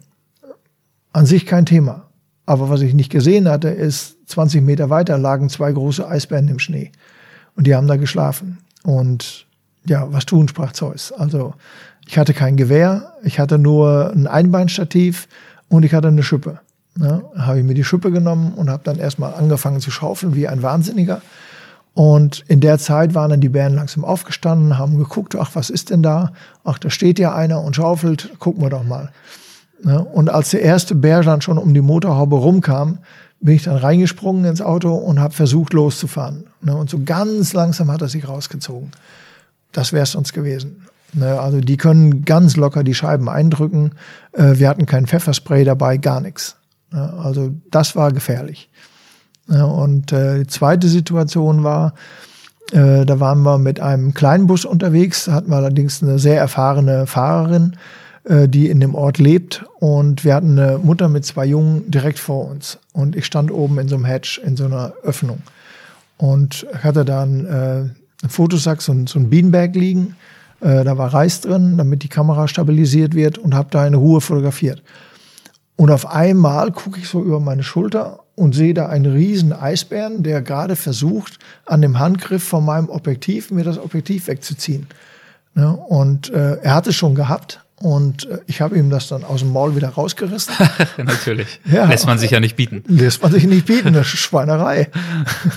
und gehe dann sofort runter auf meinen Sitz und der Bär, der lehnt sich dann da über das Fahrzeug und lässt da seine Pranke im Fahrgastraum so hin und her. Durch dieses Schiebedach da oben. Richtig, ja. ja. Und äh, versucht da meinen Parker zu erwischen. Und der, der Motor sprang nicht an. Ja, und so standen wir dann da zehn lange Sekunden. Und äh, ja, irgendwann haben wir es dann geschafft, loszukommen. Und der Bär, der rannte ständig hinter unserem Wagen her. Und dann mussten wir irgendwie wieder anhalten, war da eine Schneewehe war oder sonst was, war er wieder da, hat sich sofort meinen äh, mein Kamerasack genommen und hat den in tausend Stücke gerissen. Ja, und äh, am Abend sind wir dann in den Ort zurückgekommen und äh, dann sagte einer, ich habe dich tot gesehen, sagt er. Wir haben nur gesehen, dein Kopf da, der Eisbärenkopf direkt daneben und er hat irgendwas. Ne? Und du bist verschwunden. Und da haben wir gesagt, der hat dich aus dem Auto gezogen. Ne? Und ne, ich sag, bin hier, hallo. Nein, also da denkt man nicht drüber nach. Hat dich das jemals zum Zweifeln gebracht danach? Nein, nein. Das ist ja meine Schuld. Also wenn ich mal äh, durch irgendein Viech in der Natur umkommen sollte, mein Gott, dann kann das Viech nichts dafür. Was natürlich wichtig ist zum Thema Schuld, ist äh, vorsichtig zu sein, aufmerksam zu sein, zum Beispiel auch wenn es um das Mittagessen geht. Ach so. Das ist, das ist ja einem Freund von dir mal so ergangen, ja, ja, dass er ja, das nicht so ganz befolgt hat. Ja, ja, das war eine lustige Begegnung. Ja, da konnte man auch von vornherein nur drüber lachen, obwohl sie auch gefährlich war. Äh, wir standen mit zwei Autos mitten in der Pampa und ähm, mein Freund äh, hatte immer irgendwas zu essen in seinem Auto. Und er hat seine Scheibe vielleicht so drei Zentimeter offen gehabt und äh, kriegte irgendwann mittags Hunger. Und neben seinem Wagen lag ein Eisbär und hat geschlafen. Und ich stand äh, mit meinem Wagen ungefähr zehn Meter weg. Und ja, Edgar, so hieß er, der hat dann plötzlich Hunger gekriegt und hat sich so eine Instant Soup von hinten geholt, hat den Deckel runtergezogen, hat heißes Wasser reingekippt und hat dann umgerührt und dann zog dieser herrliche Dampf äh, von der Suppe durch die Scheibe, durch den Spalt in die Nase von dem Bären. Direkt. Direkt. Direktem Wege Richtig. in die Nase.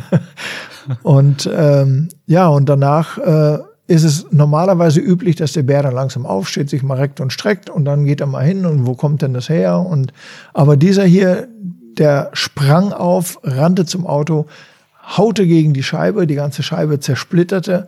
Der ganze Bär landet bei Edgar auf der Schulter. Edgar kippt ihm die ganze heiße Suppe ins Gesicht. Bär ganz verwundert, weil es war ja heiße Suppe. Also es war eine Abwehrreaktion. War eine Abwehrreaktion, ja, ja. Geistesgegenwärtig. Geistig gegenwärtig. Also da ist er immer fit gewesen Ja. in der Hinsicht. Und äh, Bär geht zurück, guckt in meine Richtung und ich sehe überall nur die ganzen Nudeln in dem Gesicht des Bären hängen. und ich konnte es nicht fotografieren, weil ich vorher auf Bild 36 gelandet war. Ne? Zu analogen Zeiten. Zu analogen Zeiten. Ja, das, Film war voll. das Ganze hat ja fast alles zu analogen Zeiten stattgefunden. Und ähm, ja, auch die ganzen Vorträge, die ich heute mache über das Thema, sind ja größtenteils analog. Ne, die sind dann gescannt worden, aber hat sich noch keiner beschwert. Wie hast du das verkraftet, dass dir das äh, Bild des nudelbehangenen Eisbären entgangen ist? Äh, du merkst daran, äh, ich vergesse es nie. Ja. Ich weiß es immer noch und das ist locker 20 Jahre her. Aber die Geschichte bleibt. die Geschichte bleibt. Wie so viele von diesen. Pleiten, Pech und Pannen. Da wird man ja wahrscheinlich auch immer mal wieder nachgefragt. Kommen wir noch äh, mal zu etwas weniger Witzigem, nämlich äh, Entwicklungen und Problematiken, die sehr viel diskutiert werden. Deswegen jetzt auch keine super unerwartete Frage, aber neben den ganz niedlichen Eisbärenbabys, die man so äh, sieht, wenn man Glück hat und schöne Bilder zu Gesicht bekommt, gibt es ja auch äh, sehr viele Bilder, das ist ein sehr häufiges Motiv des abgemagerten Eisbären, der auf irgendeiner einsamen Eisscholle treibt. Wie sehr ja. bedroht denn der Klimawandel die Eisbären? Der bedroht die natürlich schon sehr stark. Ich kann das jetzt nicht äh, mit dem Bade ausschütten, äh, sondern man muss das, glaube ich, sehr regional auch betrachten.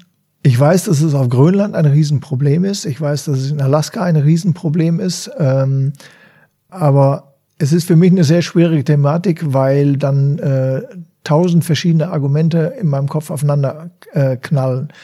Und ich sage halt einfach, ob man jetzt über den Klimawandel reden will oder nicht, da, wo vor 100 Jahren eine Person stand, stehen heute acht. Das heißt also, in der Zeit, in den 100 Jahren haben wir uns verachtfacht. Und dann braucht man sich nicht wundern, wenn überall diese Gase freigesetzt werden. Und es hat noch nie so viele Abholzungen stattgefunden wie heute. Und es hat auch noch nie so viel Schizophrenie stattgefunden wie heute. Auf der einen Seite zum Beispiel wollen wir Biosprit möglichst noch mit 20 Prozent. Wo kommt denn das Zeug her? Das kommt daher, weil die Brasilianer ihren Urwald abholzen. Das Zeug kaufen wir und packen es dann in den Tank. Ganz einfach ausgedrückt. Dann gibt es natürlich die verschiedensten Ursachen.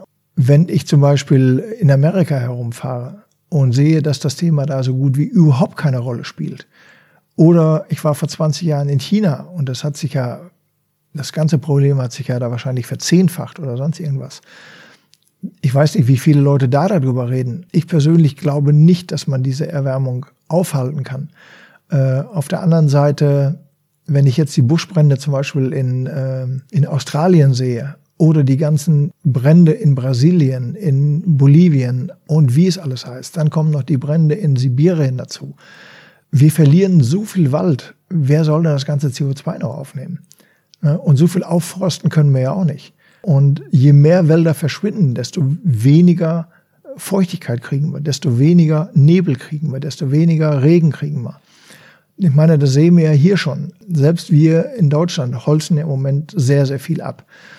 Und man braucht ja bloß mal von der Wiese im Sommer in den Wald gehen. Dann hat man doch schon die Antwort. Im Wald ist es erheblich kälter, ist es erheblich frischer, weil da alles umgewandelt wird. Da wird reiner Sauerstoff produziert. Und was machen wir zum Geld verdienen? Wir schlagen sie ab und beschweren uns dann, dass wir schlechte Luft haben. Oder die, die, die Vermüllung der Meere insgesamt. Das ist nicht nur Plastik, sondern äh, es war jetzt kürzlich eine Reportage im äh, ZDF über ein deutsches Forschungsschiff, was vor Hongkong die ganze ähm, südchinesische, das ganze südchinesische Meer abfährt. Und die sammeln und äh, diagnostizieren praktisch, was im Ozean ist. Die haben es noch nicht breit bekannt gegeben. Aber das werden Unmengen an, an Chemie sein, an Dreck sein, an Antibiotika, you name it. Alles, was in der modernen City anfällt. Und die fahren kilometerlang nur an Hochhäusern entlang. Da ist kein Fitzel Natur. Ja, und äh, wenn du das siehst, ja mein Gott, wo willst du dann anfangen? Es muss doch in der Lage, man muss doch in der Lage sein, äh, die Vermüllung der Meere einigermaßen zu stoppen. Ich meine, es kommt jetzt mehr und mehr raus, dass zum Beispiel auch wir, die Deutschen, Müll nach China und andere Länder verkauft haben, die es dann selber wieder ins Meer geschmissen haben. Also eine Riesenverklappung draußen in der, in, im freien Meer. Das geht nicht mehr. Ne, ich weiß zwar nicht, wohin mit dem ganzen Müll. Wir produzieren ja mehr und mehr. Und äh, wir sehen es ja alleine mit den äh, To-Go-Tassen und so weiter. Das sind ja Millionen jeden Tag. Und wenn ich nach Amerika gehe, wo ich jetzt gerade herkomme, äh, da kriegst du in jedem Hotel Plastikgeschirr, Plastikteller, Plastikgeschirr, alles Plastik, nochmal in Plastik eingeschweißt. Und dann sagst du, Leute, guck doch mal, das ist alles Müll. Äh, you must be from Europe. Ne? Ja. Oder du gehst nach Dänemark. Ne? Dänemark ist das Gleiche. Die gucken dich an wie 27 Esel. Und wenn du sagst, wieso habt ihr denn die Banane in Plastik eingeschweißt? Ja, das machen wir so. Und dann packt er diese in Plastik eingepackte Banane in eine Plastiktüte. Ne? Muss das denn sein? Und ja, Nochmal da zu drehst du ein großes Rad. Ja, aber ich glaube, mit diesem Rad beschäftigen wir uns ja alle. Und es ja. gibt wenige, die da jetzt die fertige Antwort drauf gefunden haben auf Keiner. diese Fragestellung. Keiner. Deswegen äh, ist deine Ratlosigkeit mit dem Gefühl, dass es einen Handlungszwang gibt, gleichzeitig absolut nachvollziehbar. Ja, und ähm, wie ich immer wieder sage, Leute, seht das nicht alles nur negativ. Äh, es gibt wirklich positive Sachen. wir haben nach wie vor unsere Wälder, wir haben nach wie vor riesen äh, Felsengebiete, wir haben Flüsse, wir haben Seen, wir haben Meere, wir haben, äh, wenn ich nach Amerika gehe, wir haben die geilsten Landschaften, die es auf der Welt überhaupt gibt und sie sind alle noch da und sie sind seit Millionen Jahren da. Und wenn man jetzt sagt, ja, heute ist alles ganz schlecht, ja, dann guck mal 40 Jahre zurück. Da hatten wir den sauren Regen, da hatten wir den äh, Kalten Krieg, da hatten wir die Aufstellung der Pershing-Raketen und so weiter. Dann sagt man, okay, was war denn vorher? Ja, vorher war Ende des Zweiten Weltkrieges. Da ging es den Leuten auch nicht so super gut. Dann fragt man die Eltern, ja, die haben im Zweiten Weltkrieg gekämpft und deren Eltern waren im Ersten Weltkrieg. War das denn so toll? Ne? Also man muss immer wieder die Kirche im Dorf lassen und für sich selber sein persönliches Glück finden. Ne? Und wenn du, wenn du nicht in der Lage bist, das zu schaffen, dann hast du sowieso verloren. Ne? Dann, dann gibt's im Prinzip nur noch eins, dann kannst du dir eine Kugel geben, wenn du willst. Also so extrem will ich es jetzt nicht ausdrücken, aber man muss irgendwo seinen eigenen äh, inneren Frieden finden, ne? weil sonst machst du dich kaputt. Was daran Stunden und Tage und Wochen in dieser Kälte auszuharren, in der Hoffnung, diesen einen Schuss dann hinzukriegen oder vielleicht auch drei oder ja, zehn. Das nenne ich fotografischer Orgasmus. Ist das so? Ja, das ist so. Was an diesem Ausharren verschafft dir diesen fotografischen Orgasmus, wenn du sagst, du musst oder die Herausforderung, die wir alle haben, ist das Glück ein Stück weit in uns selbst und in mhm. unserer Lebenswirklichkeit zu finden? Mai, ich meine, in der Zeit, wo ich sitze und warte, kann ja jederzeit irgendwas passieren. Aber meist passiert nichts. Meistens nicht. Aber wenn es dann passiert, musst du da sein. Und äh, du kannst Stunden in einem Tarnzelt warten. Wenn dann im, in dem Moment, wo du rausguckst, siehst, der Adler an, äh, landet auf dem Luder, dann ist es dein Moment. Und den kann dir dann auch keiner mehr nehmen. Und dann ist es dir scheißegal gewesen, ob du jetzt acht Stunden oder zehn Stunden oder zwei Tage da gesessen hast. Wenn ja. der Erfolg kommt, aber oft kommt er ja dann am Ende auch nicht. Gehst du damit die, um? Die Wahrscheinlichkeit, äh, natürlich gibt es riesige Frust Frustrationsmomente. Ähm, die habe ich auf Schiffen gehabt, die habe ich äh, auf dem Land gehabt, die habe ich äh, gehabt, als ich Guides hatte, die überhaupt nicht verstanden haben, was ich wollte und die genau das Gegenteil von dem getan haben, was ich wollte. Da bin ich oft übers Ohr gehauen worden, da bin ich betrogen worden. Äh, aber das sind Lernprozesse ne, wo du dann später im Leben sagst, äh, wenn dann hier irgendwas mal nicht klappt, dann sage ich einfach, ich ziehe die Toilettenschnur und dann ist es weg. Ne? Ja, anders geht's nicht. Ne? Weil äh, wenn du, ich war einmal mit einem sehr, sehr netten Inuit unterwegs, Inuk unterwegs und äh, der hatte irgendwas getan, was mir nicht passte und dann kann ich schon sauer werden. Und plötzlich baut sich dieses kleine Mannequin vor mir auf, guckt mich so an von unten nach oben und sagt nur, never argue with an Inuk. Also leg dich nie mit einem Inuk an. Sagt er, es kann sein, dass du dich verletzt. Es kann sein, dass du dich verläufst. Es kann sein, das Wetter kommt und ich bin nicht mehr da. Es kann sein, dass du nichts mehr zu essen hast. Überleg dir das und mach alles ich. Also macht es nicht. Irgendwie nachvollziehbar. Irgendwie War absolut schlüssig. nachvollziehbar und danach habe ich, äh, hab ich nie mehr widersprochen. Und äh, man darf auch in der gesamten kanadischen Arktis nicht schlecht über Inuit reden, weil die sind alle irgendwie miteinander verwandt. Auch das habe ich mal gemerkt. Ich war mit einem unterwegs und wir haben uns so über Leute unterhalten. Ja, ich komme gerade aus dem und dem Kaff und da war einer, mit dem bin ich überhaupt nicht klargekommen. Mein Gott, ist das ein arroganter Typ und so weiter. Ähm, du meinst den und den? Ich sage ja, äh, das ist mein Neffe. Uh. Sagt er, sagt er, gewöhn dir das an, wir kennen uns alle untereinander. Wir reden jeden Abend am Radio miteinander, weil wenn man da in den Zelten sitzt, die sind ständig am Reden. Du weißt nicht mit wem, aber mit irgendjemand reden die ständig.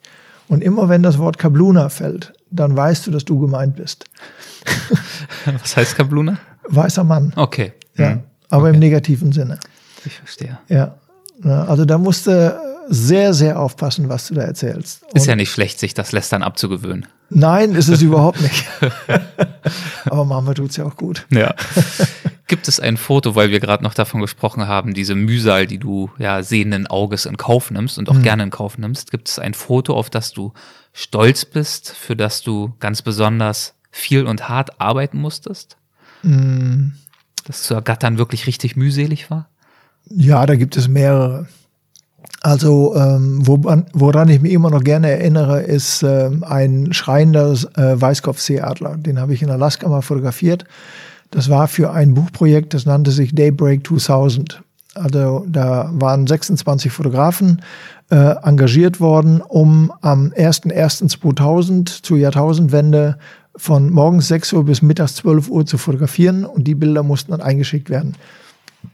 Und äh, mich hatte äh, der Redakteur gefragt, wo willst du hin? Ich habe gesagt, ich fliege nach Alaska und mache Weißkopfseeadler. Ja, willst du nichts in Deutschland machen? Ich sage, nee, da komme ich gerade her und da will ich auch wieder hin. Ja, und äh, hat er mich da hingeschickt. Und da waren zig andere Fotografen und die haben alle mit ihren neuen Autofokus-Kameras, die gerade rausgekommen sind, waren die alle da am Ballern. Und ich stand da mit meiner Manual Focus äh, Leica mit dem riesen Modulsystem und musste immer einen auf diesen hier machen, also immer den Fokus drehen. Und ähm, dann stand ich ungefähr eine Stunde oder zwei da vor irgendeinem Baumstumpf und hoffte, dass da ein Adler draufkommt. Weil da hatte ich richtig schön dann den äh, anderen Berg dahinter. Und äh, das hätte dann auch geklappt, wenn um halb zwölf die Sonne für ungefähr 20 Minuten über den Berg kommt und den Adler anscheint. Und äh, das hatte ich mir alles so ausgerechnet. Und die anderen waren am Fotografieren und Fotografieren, haben alle gesagt, Mensch, mach doch die Adler. Nee, nee, du, ich warte, ich kann die nicht fotografieren, ich habe keinen Autofokus und bla bla bla. Auf einmal landet der Adler vor mir und fängt an zu rufen. In dem Moment hört der Wind auf, es wird windstill, es ist kalt und der Atem des Adlers kommt vorne raus. Und zwei Schüsse. Und, äh, und ich, ja, yeah! Und die anderen gucken und sehen den Adler und sagen alle, Scheiße, jetzt haben wir den verpasst. und du hattest den in Perfektion? Ich hatte den in Perfektion, ja. Klasse. Also das war wirklich ein totales Highlight. Gibt's noch äh, ikonische Eisbärenbilder von dir, die dir ganz besonders viel bedeuten? Wahrscheinlich unendlich viele. Du musst ja einen Fundus haben, der seinesgleichen sucht. Ähm, ja, es, äh, also es gibt Deine immer, Bilder, die zieren ja Postkarten und Briefmarken und Ja, schon, aber es gibt Kreditkarten. also die Bilder, die ich immer haben wollte, die will keiner. Ähm, also ich habe jahrelang versucht, ähm, einen Eisbärenkill zu fotografieren. Also wenn der tatsächlich da ist und der Robber aus dem Loch zieht und das frisst. Das ist eine sehr blutige Angelegenheit, kann man für kein Buch nehmen, für kein Magazin, das will niemand sehen, will niemand hören. Aber ich will's haben. Und äh, 2007 habe ich das zwar so nicht gekriegt, aber ich habe mehrere blutige Eisbären gekriegt, die am Aas gefressen haben und wo wirklich Riesenblutlachen waren und dann waren da Elfenbeinmöwen drumherum. Das ist an sich für mich das perfekte Eisbärenbild gewesen. Und äh, wenn ich heute einen Dia-Vortrag mache und ich zeige das Bild, dann sage ich immer so, die Türen sind verschlossen, da müssen sie jetzt durch. Ne? Weil das gehört dazu. Es gibt nicht nur niedliche Eisbären. Ne? Und äh, Nee, es gibt äh, viele Eisbärenbilder, die meine absoluten Favoriten sind, äh, die aber nicht publikationstauglich sind. Äh, die habe ich noch nicht mal in Bücher reingekriegt. Weil zu Äh, Das Zu will rough. keiner sehen, das, Okay. das kauft keiner. stellst du das fest, dass das Publikum wirklich nach diesen fast schon etwas klischeehaften Knuddelbären-Bildern verlangt? Nur. Nur. Es gibt Magazine, die äh, fragen schon so an, haben sie nicht einen Eisbären, sagen wir, der in der Blumenwiese sitzt? Hm? Haben sie nicht aus der Antarktis einen, wo ein äh, Eisbär neben einem Pinguin sitzt? Es gibt so viele Leute, die haben keine Ahnung.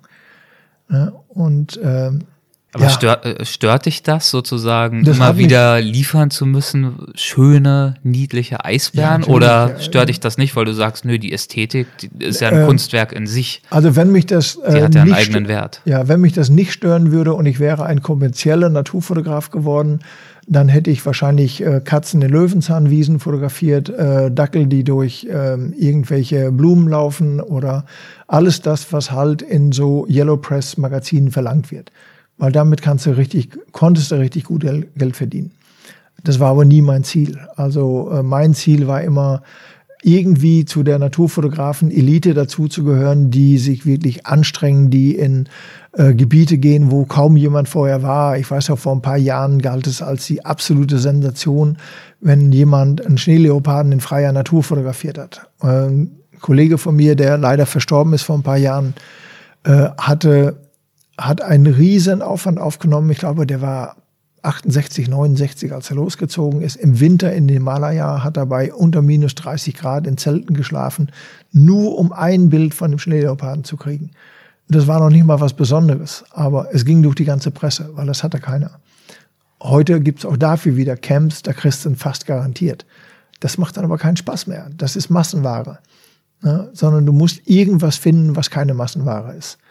Und das gibt's auch heute noch. Aber du musst es halt finden und es ist schwieriger geworden. Und die Gebiete, wo du sowas kriegen kannst, werden auch weniger. Die werden rapide weniger. Ja, und äh, da gibt es verschiedene äh, Landschaften, wie zum Beispiel die berühmte Wave in Arizona. Hast wahrscheinlich schon mal von mhm. gehört. Ähm, als ich die das erste Mal fotografiert habe, das war 1996, da war noch so gut wie kein Mensch da. Das wusste keiner. Und es gab auch kein Internet, es gab kein Google Earth, es gab gar nichts. Und äh, ich habe diese Wave gesucht tagelang. Ich wusste nur von einem deutschen Kollegen. Vielleicht kannst du trotzdem kurz erläutern, worum es dabei geht. Ähm, da geht es um eine äh, sensationelle Sandsteinformation in den Wüsten Arizonas.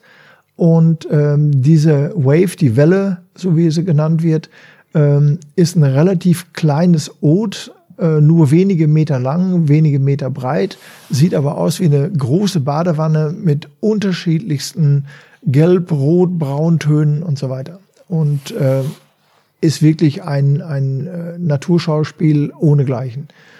Und die ist wirklich berühmt geworden über die Jahre. Und äh, wie gesagt, damals war es so, ich hatte den Hinweis gekriegt, dass es das gibt. Ich hatte auch ein Bild davon gesehen und habe dann den Regisseur angerufen der den Film gemacht hatte, wo ist es? Und er wollte es mir an sich nicht sagen und er hat nur gesagt, da wo du Semmeln siehst in der Landschaft. Ja, und da haben wir schon gedacht, was ist das denn?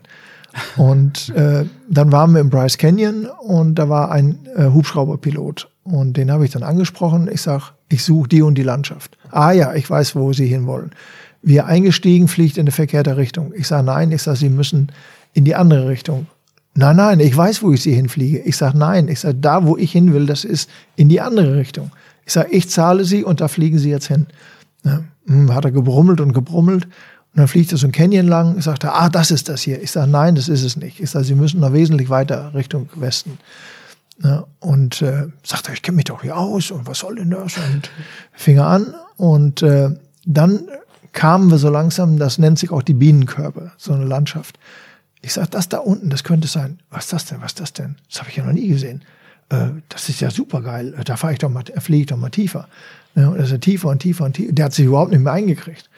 Ja, und äh, hat er gesagt, okay, hier kannst du uns mal absetzen und holst uns dann heute Abend wieder ab. Ja, mache ich. Ja, und dann ist er selber noch zigmal herumgeflogen und hat sich das angeguckt. Richtig. Und äh, der Gag bei der ganzen Sache war, wir wussten nicht, wo das ist. Und wir haben ihm dann gesagt, äh, okay, wir fliegen jetzt mal diese Stelle ab, gucken, wo die nächste Straße ist, fliegen die Straße entlang, wo ich dann von der Hauptstraße abbiegen muss, um da hinzukommen, weil das war ja alles nicht ausgeschildert.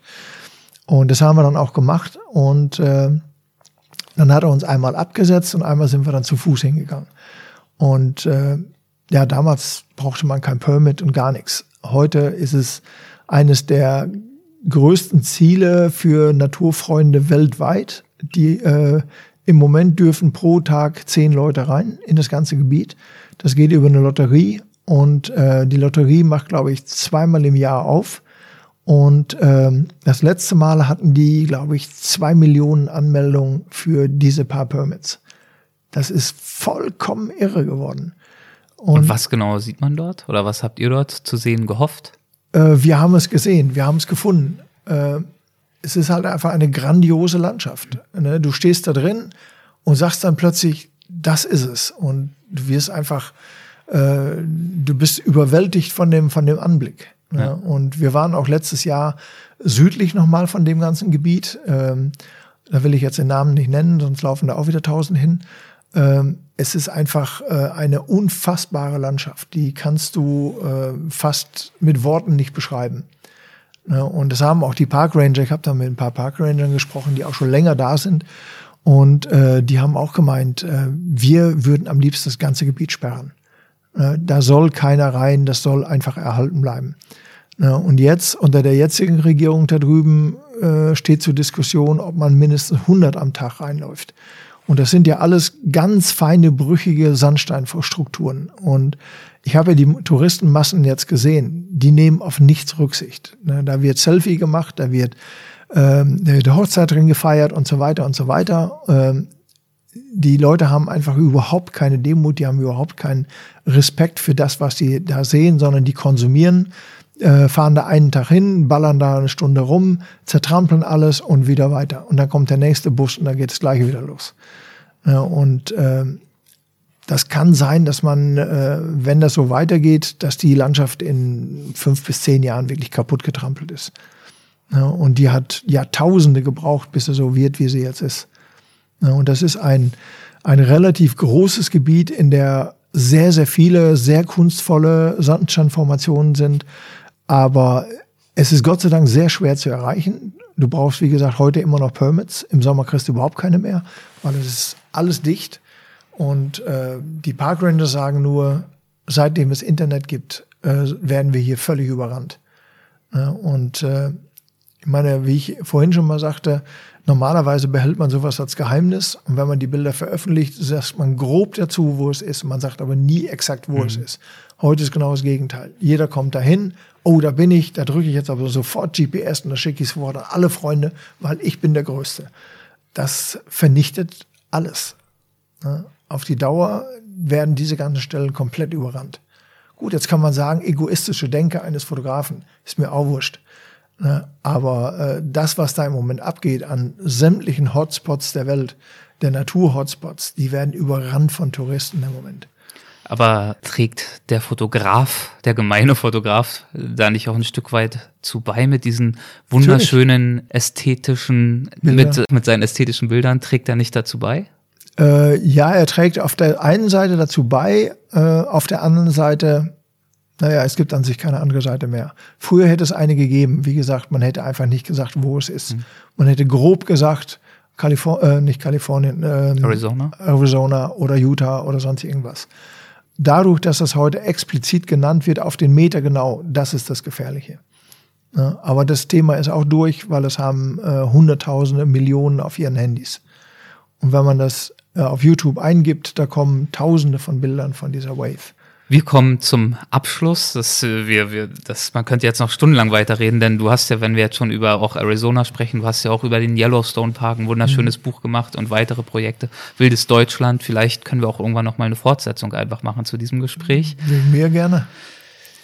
Wie ist es denn, das würde mich noch interessieren, du hast so viele wirklich ikonische Eisbärenbilder zustande gebracht, die auch weltweit bekannt geworden sind, mit dir in Verbindung gebracht werden wenn du diese Bilder betrachtest, siehst du Perfektion? Bist du jemals komplett zufrieden mit deinen Bildern? ich hatte vorhin, ich habe vorhin einen Vortrag von dir angeschaut, das mhm. Gefühl, dass du ein echter Perfektionist bist.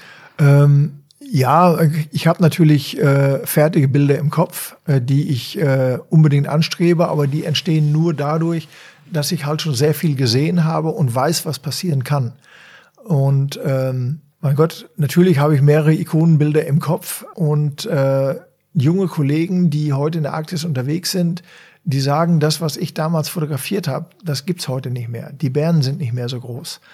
Wahrscheinlich auch aufgrund des Klimawandels. Es kann auch sein, äh, über das Thema redet kein Mensch, dass sehr viele Bären durch äh, Großwildjäger geschossen werden. Und die wollen ja auch nur große männliche Bären haben. Und ähm, insofern weiß ich gar nicht, ob man diese diese Bilder überhaupt in der Form noch wieder nachvollziehen kann oder nachfotografieren kann. Ich müsste mal wieder hinfahren. Ich müsste mir mal wieder selber ein Bild machen. Äh, ich habe vor einem Jahr mit einer Kollegin gesprochen, die wieder da war und die sagte, die großen Bären hätte sie nicht gesehen. Ja, und äh, das ist natürlich schade. Ja, und weiß nicht, also vielleicht, wenn ich hinkäme, dass ich sagen würde, hat sich nichts verändert. Oder ich würde sagen, es hat sich sofern verändert. Ich weiß, dass viele mit denen ich damals gearbeitet habe, sind inzwischen gestorben oder weggezogen.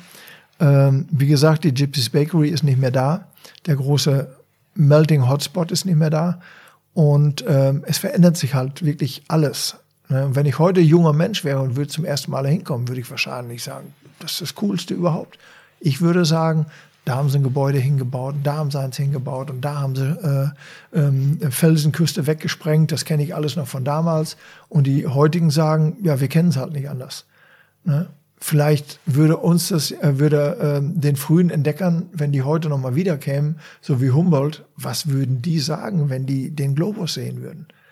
Ne, wahrscheinlich würden die sagen, komm, lass mich bloß in meine Kiste zurück. Kann doch sein. Ja, also ich habe äh, vor mehreren Jahren lief mal ein Film von Heinz Sielmann. Äh, das war ein Gedenktag für Heinz Sielmann, der ist ja kurz vorher dann gestorben. Und da haben die einen äh, Film zusammengestellt aus all seinen Jahren.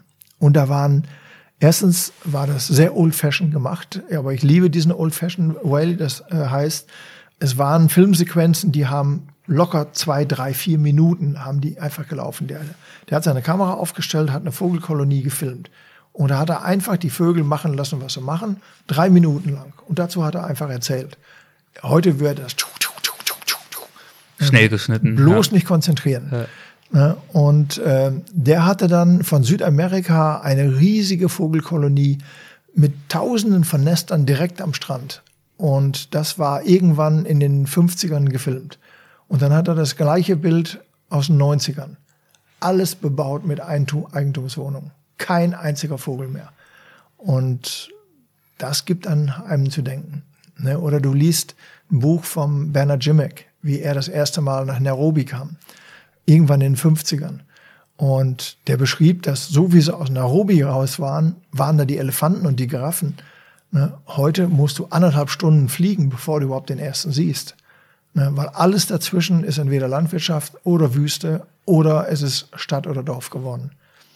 Ne? Und das hat sich, wie ich vorhin schon mal sagte, da wo früher einer stand, stehen heute acht. Ne? Und irgendwo wollen alle Menschen natürlich noch mehr Kinder und die Kinder sollen gut aufwachsen und Lebensstandard und so weiter. Aber das hat halt alles seinen Preis. Angesichts dieser Entwicklung, was motiviert dich heute bei deiner Arbeit? Zu fotografieren und auch zu präsentieren? Manchmal denke ich, äh, ich nutze das noch, was da ist. Ich weiß nicht, wie lange es noch da ist. Ähm, wenn man sich alleine die äh, Entwicklung in Amerika betrachtet, äh, Obama hat ein riesiges Naturschutzgebiet in die Wege geleitet. Dieses äh, Bier, Bier, ihr oder so ähnlich. Auf jeden Fall war das in, in Utah ein riesiges Gebiet. Und mit wunderschönen Strukturen drin und Türmen und alles Mögliche. Eine der ersten Handstriche, die Trump macht, das Gebiet wieder zum Industriegebiet erklären, damit man da bloß Öl bohren kann und, und, und. Ja, und äh, man weiß ja nicht, wenn der wirklich an der Regierung bleibt, was der mit den Nationalparks noch anstellt. Weiß ich, ob der irgendwann auf die Idee kommt, Mammutbäume umzuschlagen, damit er sie verkauft. Ja, der hat ja keinen Respekt für irgendwas, außer für sich selber und Golfplätze.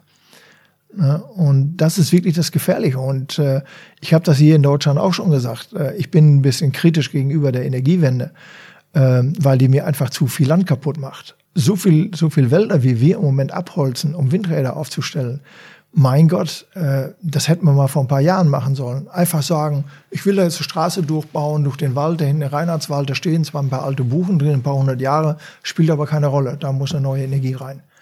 Äh, da wären wir auf die Straßen gegangen, wir hätten riesen Demos gemacht. Heute sagen wir, wow, klasse, ist grüne Energie. Ich versuche, die Wälder noch zu fotografieren, solange wie sie da sind. Ne, also ich, ich habe in den letzten Jahren gesagt, ich kann gar nicht so schnell fotografieren, wie das, was ich machen will, verschwindet. Ne, und in vieler Hinsicht stimmt. Wo haben wir denn noch Wiesen, wo Kühe draufstehen, wo, wo Kiebitze drauflaufen, wo äh, Brachvögel auch, drauflaufen. Auch ein Wildblumenreichtum herrscht. Zum Beispiel. Wiesen, ja. ja. Ich war jetzt, Insektenreichtum. Ja, Insektenreichtum. Also ich war jetzt im Sommer an der Ostseeküste und da war ein ganz kleiner äh, eine ganz kleine Wiese, die war vielleicht ein Hektar oder zwei Hektar groß. Und die haben sie brach liegen lassen. Und da bin ich mal so an den Rändern vorbeigegangen. Das war Mohnblume, das war Kornblume, das war Kamille, das war Wicke, das war alles Mögliche. Es war ein Gesumme und Gebrumme von Schmetterlingen und äh, Hummeln und Bienen, you name it. Wieso kann man nicht hingehen und sagen, jedes Jahr ein Prozent der landwirtschaftlichen Fläche wird brachgelegt, damit die Insekten mal wieder was haben? Ne? Nein, schaffen wir nicht. Wenn du diese Entwicklung betrachtest und dir auch versuchst, noch ein Stück weit etwas zu dokumentieren und damit auch zu bewahren, welche Wirkung deiner Bilder auf ihre Betrachter würdest du für dich selbst als Erfolg definieren? Geht es ähm, nur darum, ihnen zu ermöglichen, den Betrachtern sich zu erinnern an das, was mal war? Nee, also ähm, es ist ja so, äh, im Moment ich komme immer wieder auf diesen Vergleich. Ähm, als die Energiewende angestoßen wurde, wurde gesagt, zwei Prozent der Landesfläche können wir für erneuerbare Energien opfern. Wir kämpfen um jeden Quadratmeter, wenn es um die Gründung eines Nationalparks geht. Und im Moment ist die Gesamtfläche aller Nationalparks zusammen 0,68 Prozent der Landesfläche. Und das andere ist so durchgegangen und das geht überhaupt nicht durch. Und äh, das versuche ich irgendwie äh, mit meinen Bildern, mit meinen Vorträgen zu sagen, Leute, wir brauchen das alles. Und vor allen Dingen, man sieht es ja auch daran, auch unsere Nationalparks sind ja völlig überrannt von Touristen. Und warum ist es so? Weil es sonst nirgendwo mehr Erholungsorte gibt. Weil früher sind wir mit dem Fahrrad durch die Wiesen gefahren. Das war toll. Da hatten wir weite Himmel, da hatten wir Wiesen, da haben die Vögel gesungen, bla bla bla. Äh, wo findest du das heute noch? Heute ist es äh, Mais und Raps. Dazwischen stehen Windräder und dazwischen stehen irgendwelche Solarpaneele. Da kannst du dich nicht erholen. Da, da ist dauernd irgendein Elektrosmog oder irgend sowas. Ja, das ist an der Nordseeküste ganz stark geworden. Das ist äh, äh, im, in der Soester Börde unheimlich stark geworden. Das ist bei Leipzig unheimlich stark geworden. Und äh, ja, und dann war ich oftmals an der Oder. Die Oder habe ich geliebt, den Nationalpark. Jetzt ist er umzingelt von Windrädern und so weiter. Will man auf die Dauer wirklich so leben? Das ist halt die Frage. Und äh, das treibt mich schon seit ewigen Zeiten um, seitdem der Entschluss damals im Bundestag gefallen ist. Ich kann mich noch genau an die Rede erinnern.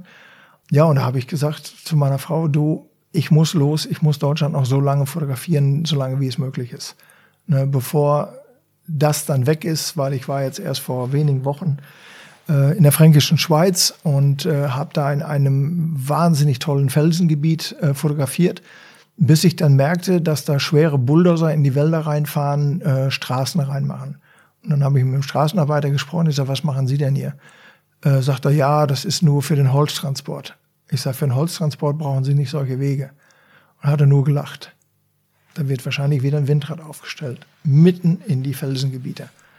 Ja, völlig egal. Es gibt auch keine, keine Proteste dagegen. Und dann habe ich mit den Leuten im Ort gesprochen. Äh, ich sage, kommt da sowas? Ne? Nö, ist uns nichts bekannt. Das kann ohne was sein, dass dir nichts bekannt ist. Das wird bis zum Schluss unterm Deckel gehalten. Weil dies, im Prinzip will es ja keiner. Die Städter wollen es, aber die Leute auf dem Land, die damit leben wollen, müssen, die wollen es ja nicht. Ja, und äh, das treibt mich an, äh, überall auf der Welt, weil ich einfach sehe, dass es überall weniger wird. Ja, und äh, vielleicht ist das die verkehrte Einstellung, aber ich sage mir einfach, solange wie es da ist und solange wie es mir Spaß macht, solange wie ich das körperlich durchziehen kann und solange wie die Leute meine Bilder sehen wollen und sich, sich, sich auch ihren eigenen Frieden nach den Vorträgen finden, weil ich habe das öfters gehört, dass Leute raus sind, die hatten Tränen in den Augen ne, weil denen das einfach so viel gegeben hat und dass sie gesagt haben, ich hole jetzt meine Kamera wieder aus dem Schrank, ich will das jetzt auch machen, äh, weil das Bild machen selber ist ja nicht der eigentliche Punkt. Der eigentliche Punkt ist rausgehen und es suchen.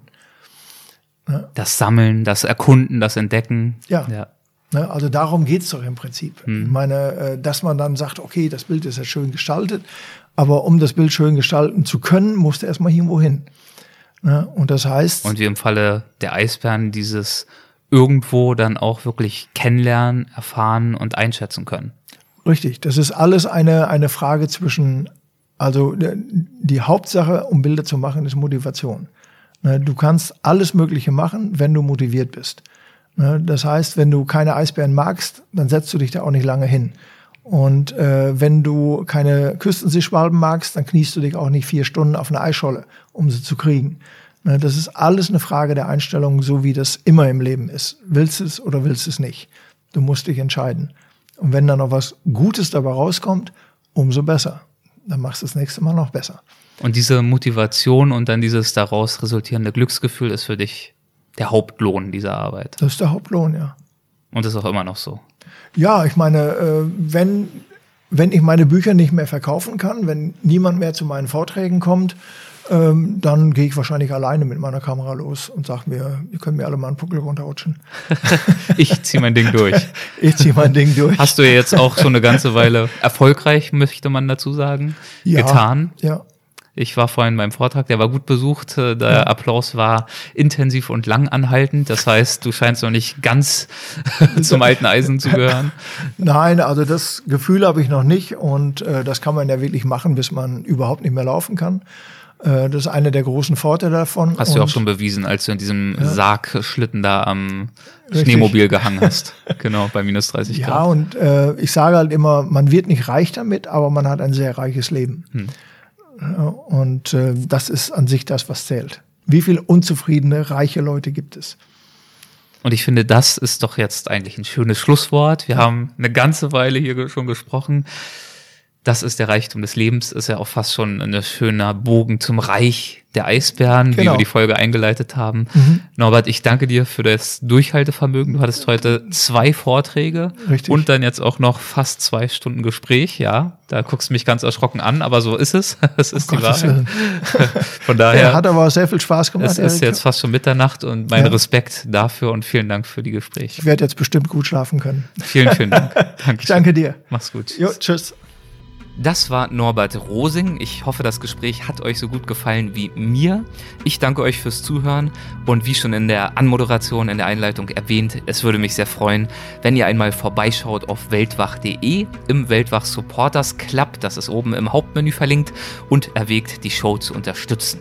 Und auf weltwach.de gibt es auch einige weitere interessante Neuigkeiten, zum Beispiel neue Live-Termine mit Christine Türmer, der meistgewanderten Frau der Welt, mit Andreas Altmann, dem erfolgreichen Reiseschriftsteller und ganz neu veröffentlicht mit Rüdiger Neberg, einer meiner absoluten Lieblingsgäste. Er war zu Gast in Folge 19, ist die bisher längste Folge aller Zeiten in Weltwach, zweieinhalb Stunden und wie ich immer gerne sage, keine Minute zu lang, denn er ist ein grandioser Geschichtenerzähler, aber auch ein beeindruckender Menschenrechtsaktivist. Mit ihm steht ebenfalls eine Live-Veranstaltung an im Herbst und zu alledem, das äh, teaser ich hier mal nur an, dazu gibt es mehr Informationen in Kürze. Wir planen, wir, das sind André Schumacher und ich, André Schumacher war auch schon mehrfach zu Gast bei uns, wir planen ein Weltwach-Festival. Im August gibt es eine Veranstaltung oder eine Ausgabe, im September die zweite, jeweils von Freitag bis Sonntag. Ein ganzes Wochenende voller Weltwach, voller Lagerfeuer und Camping, Vorträge, gutes Essen, gute Weine und Live-Musik. Also ein richtig schönes Programm. Auch dazu gibt es mittlerweile alle Informationen auf weltwach.de. Unter Festival könnt ihr euch gern schon mal anschauen. Wie gesagt, bald gibt es dazu auch noch ein paar weitere Informationen hier im Podcast. Macht es gut und bis zur nächsten Folge. Tschüss.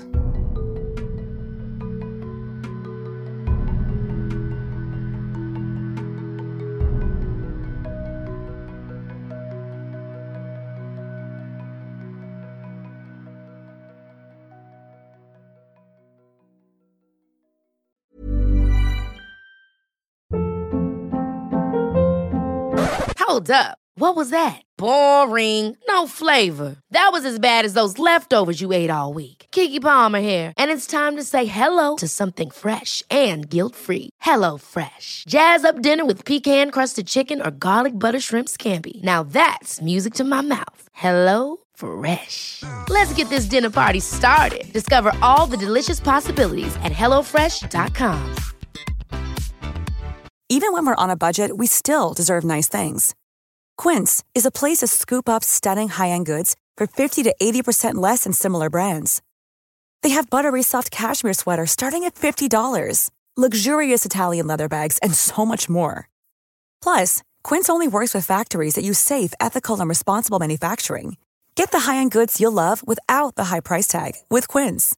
Go to quince.com/style for free shipping and 365-day returns.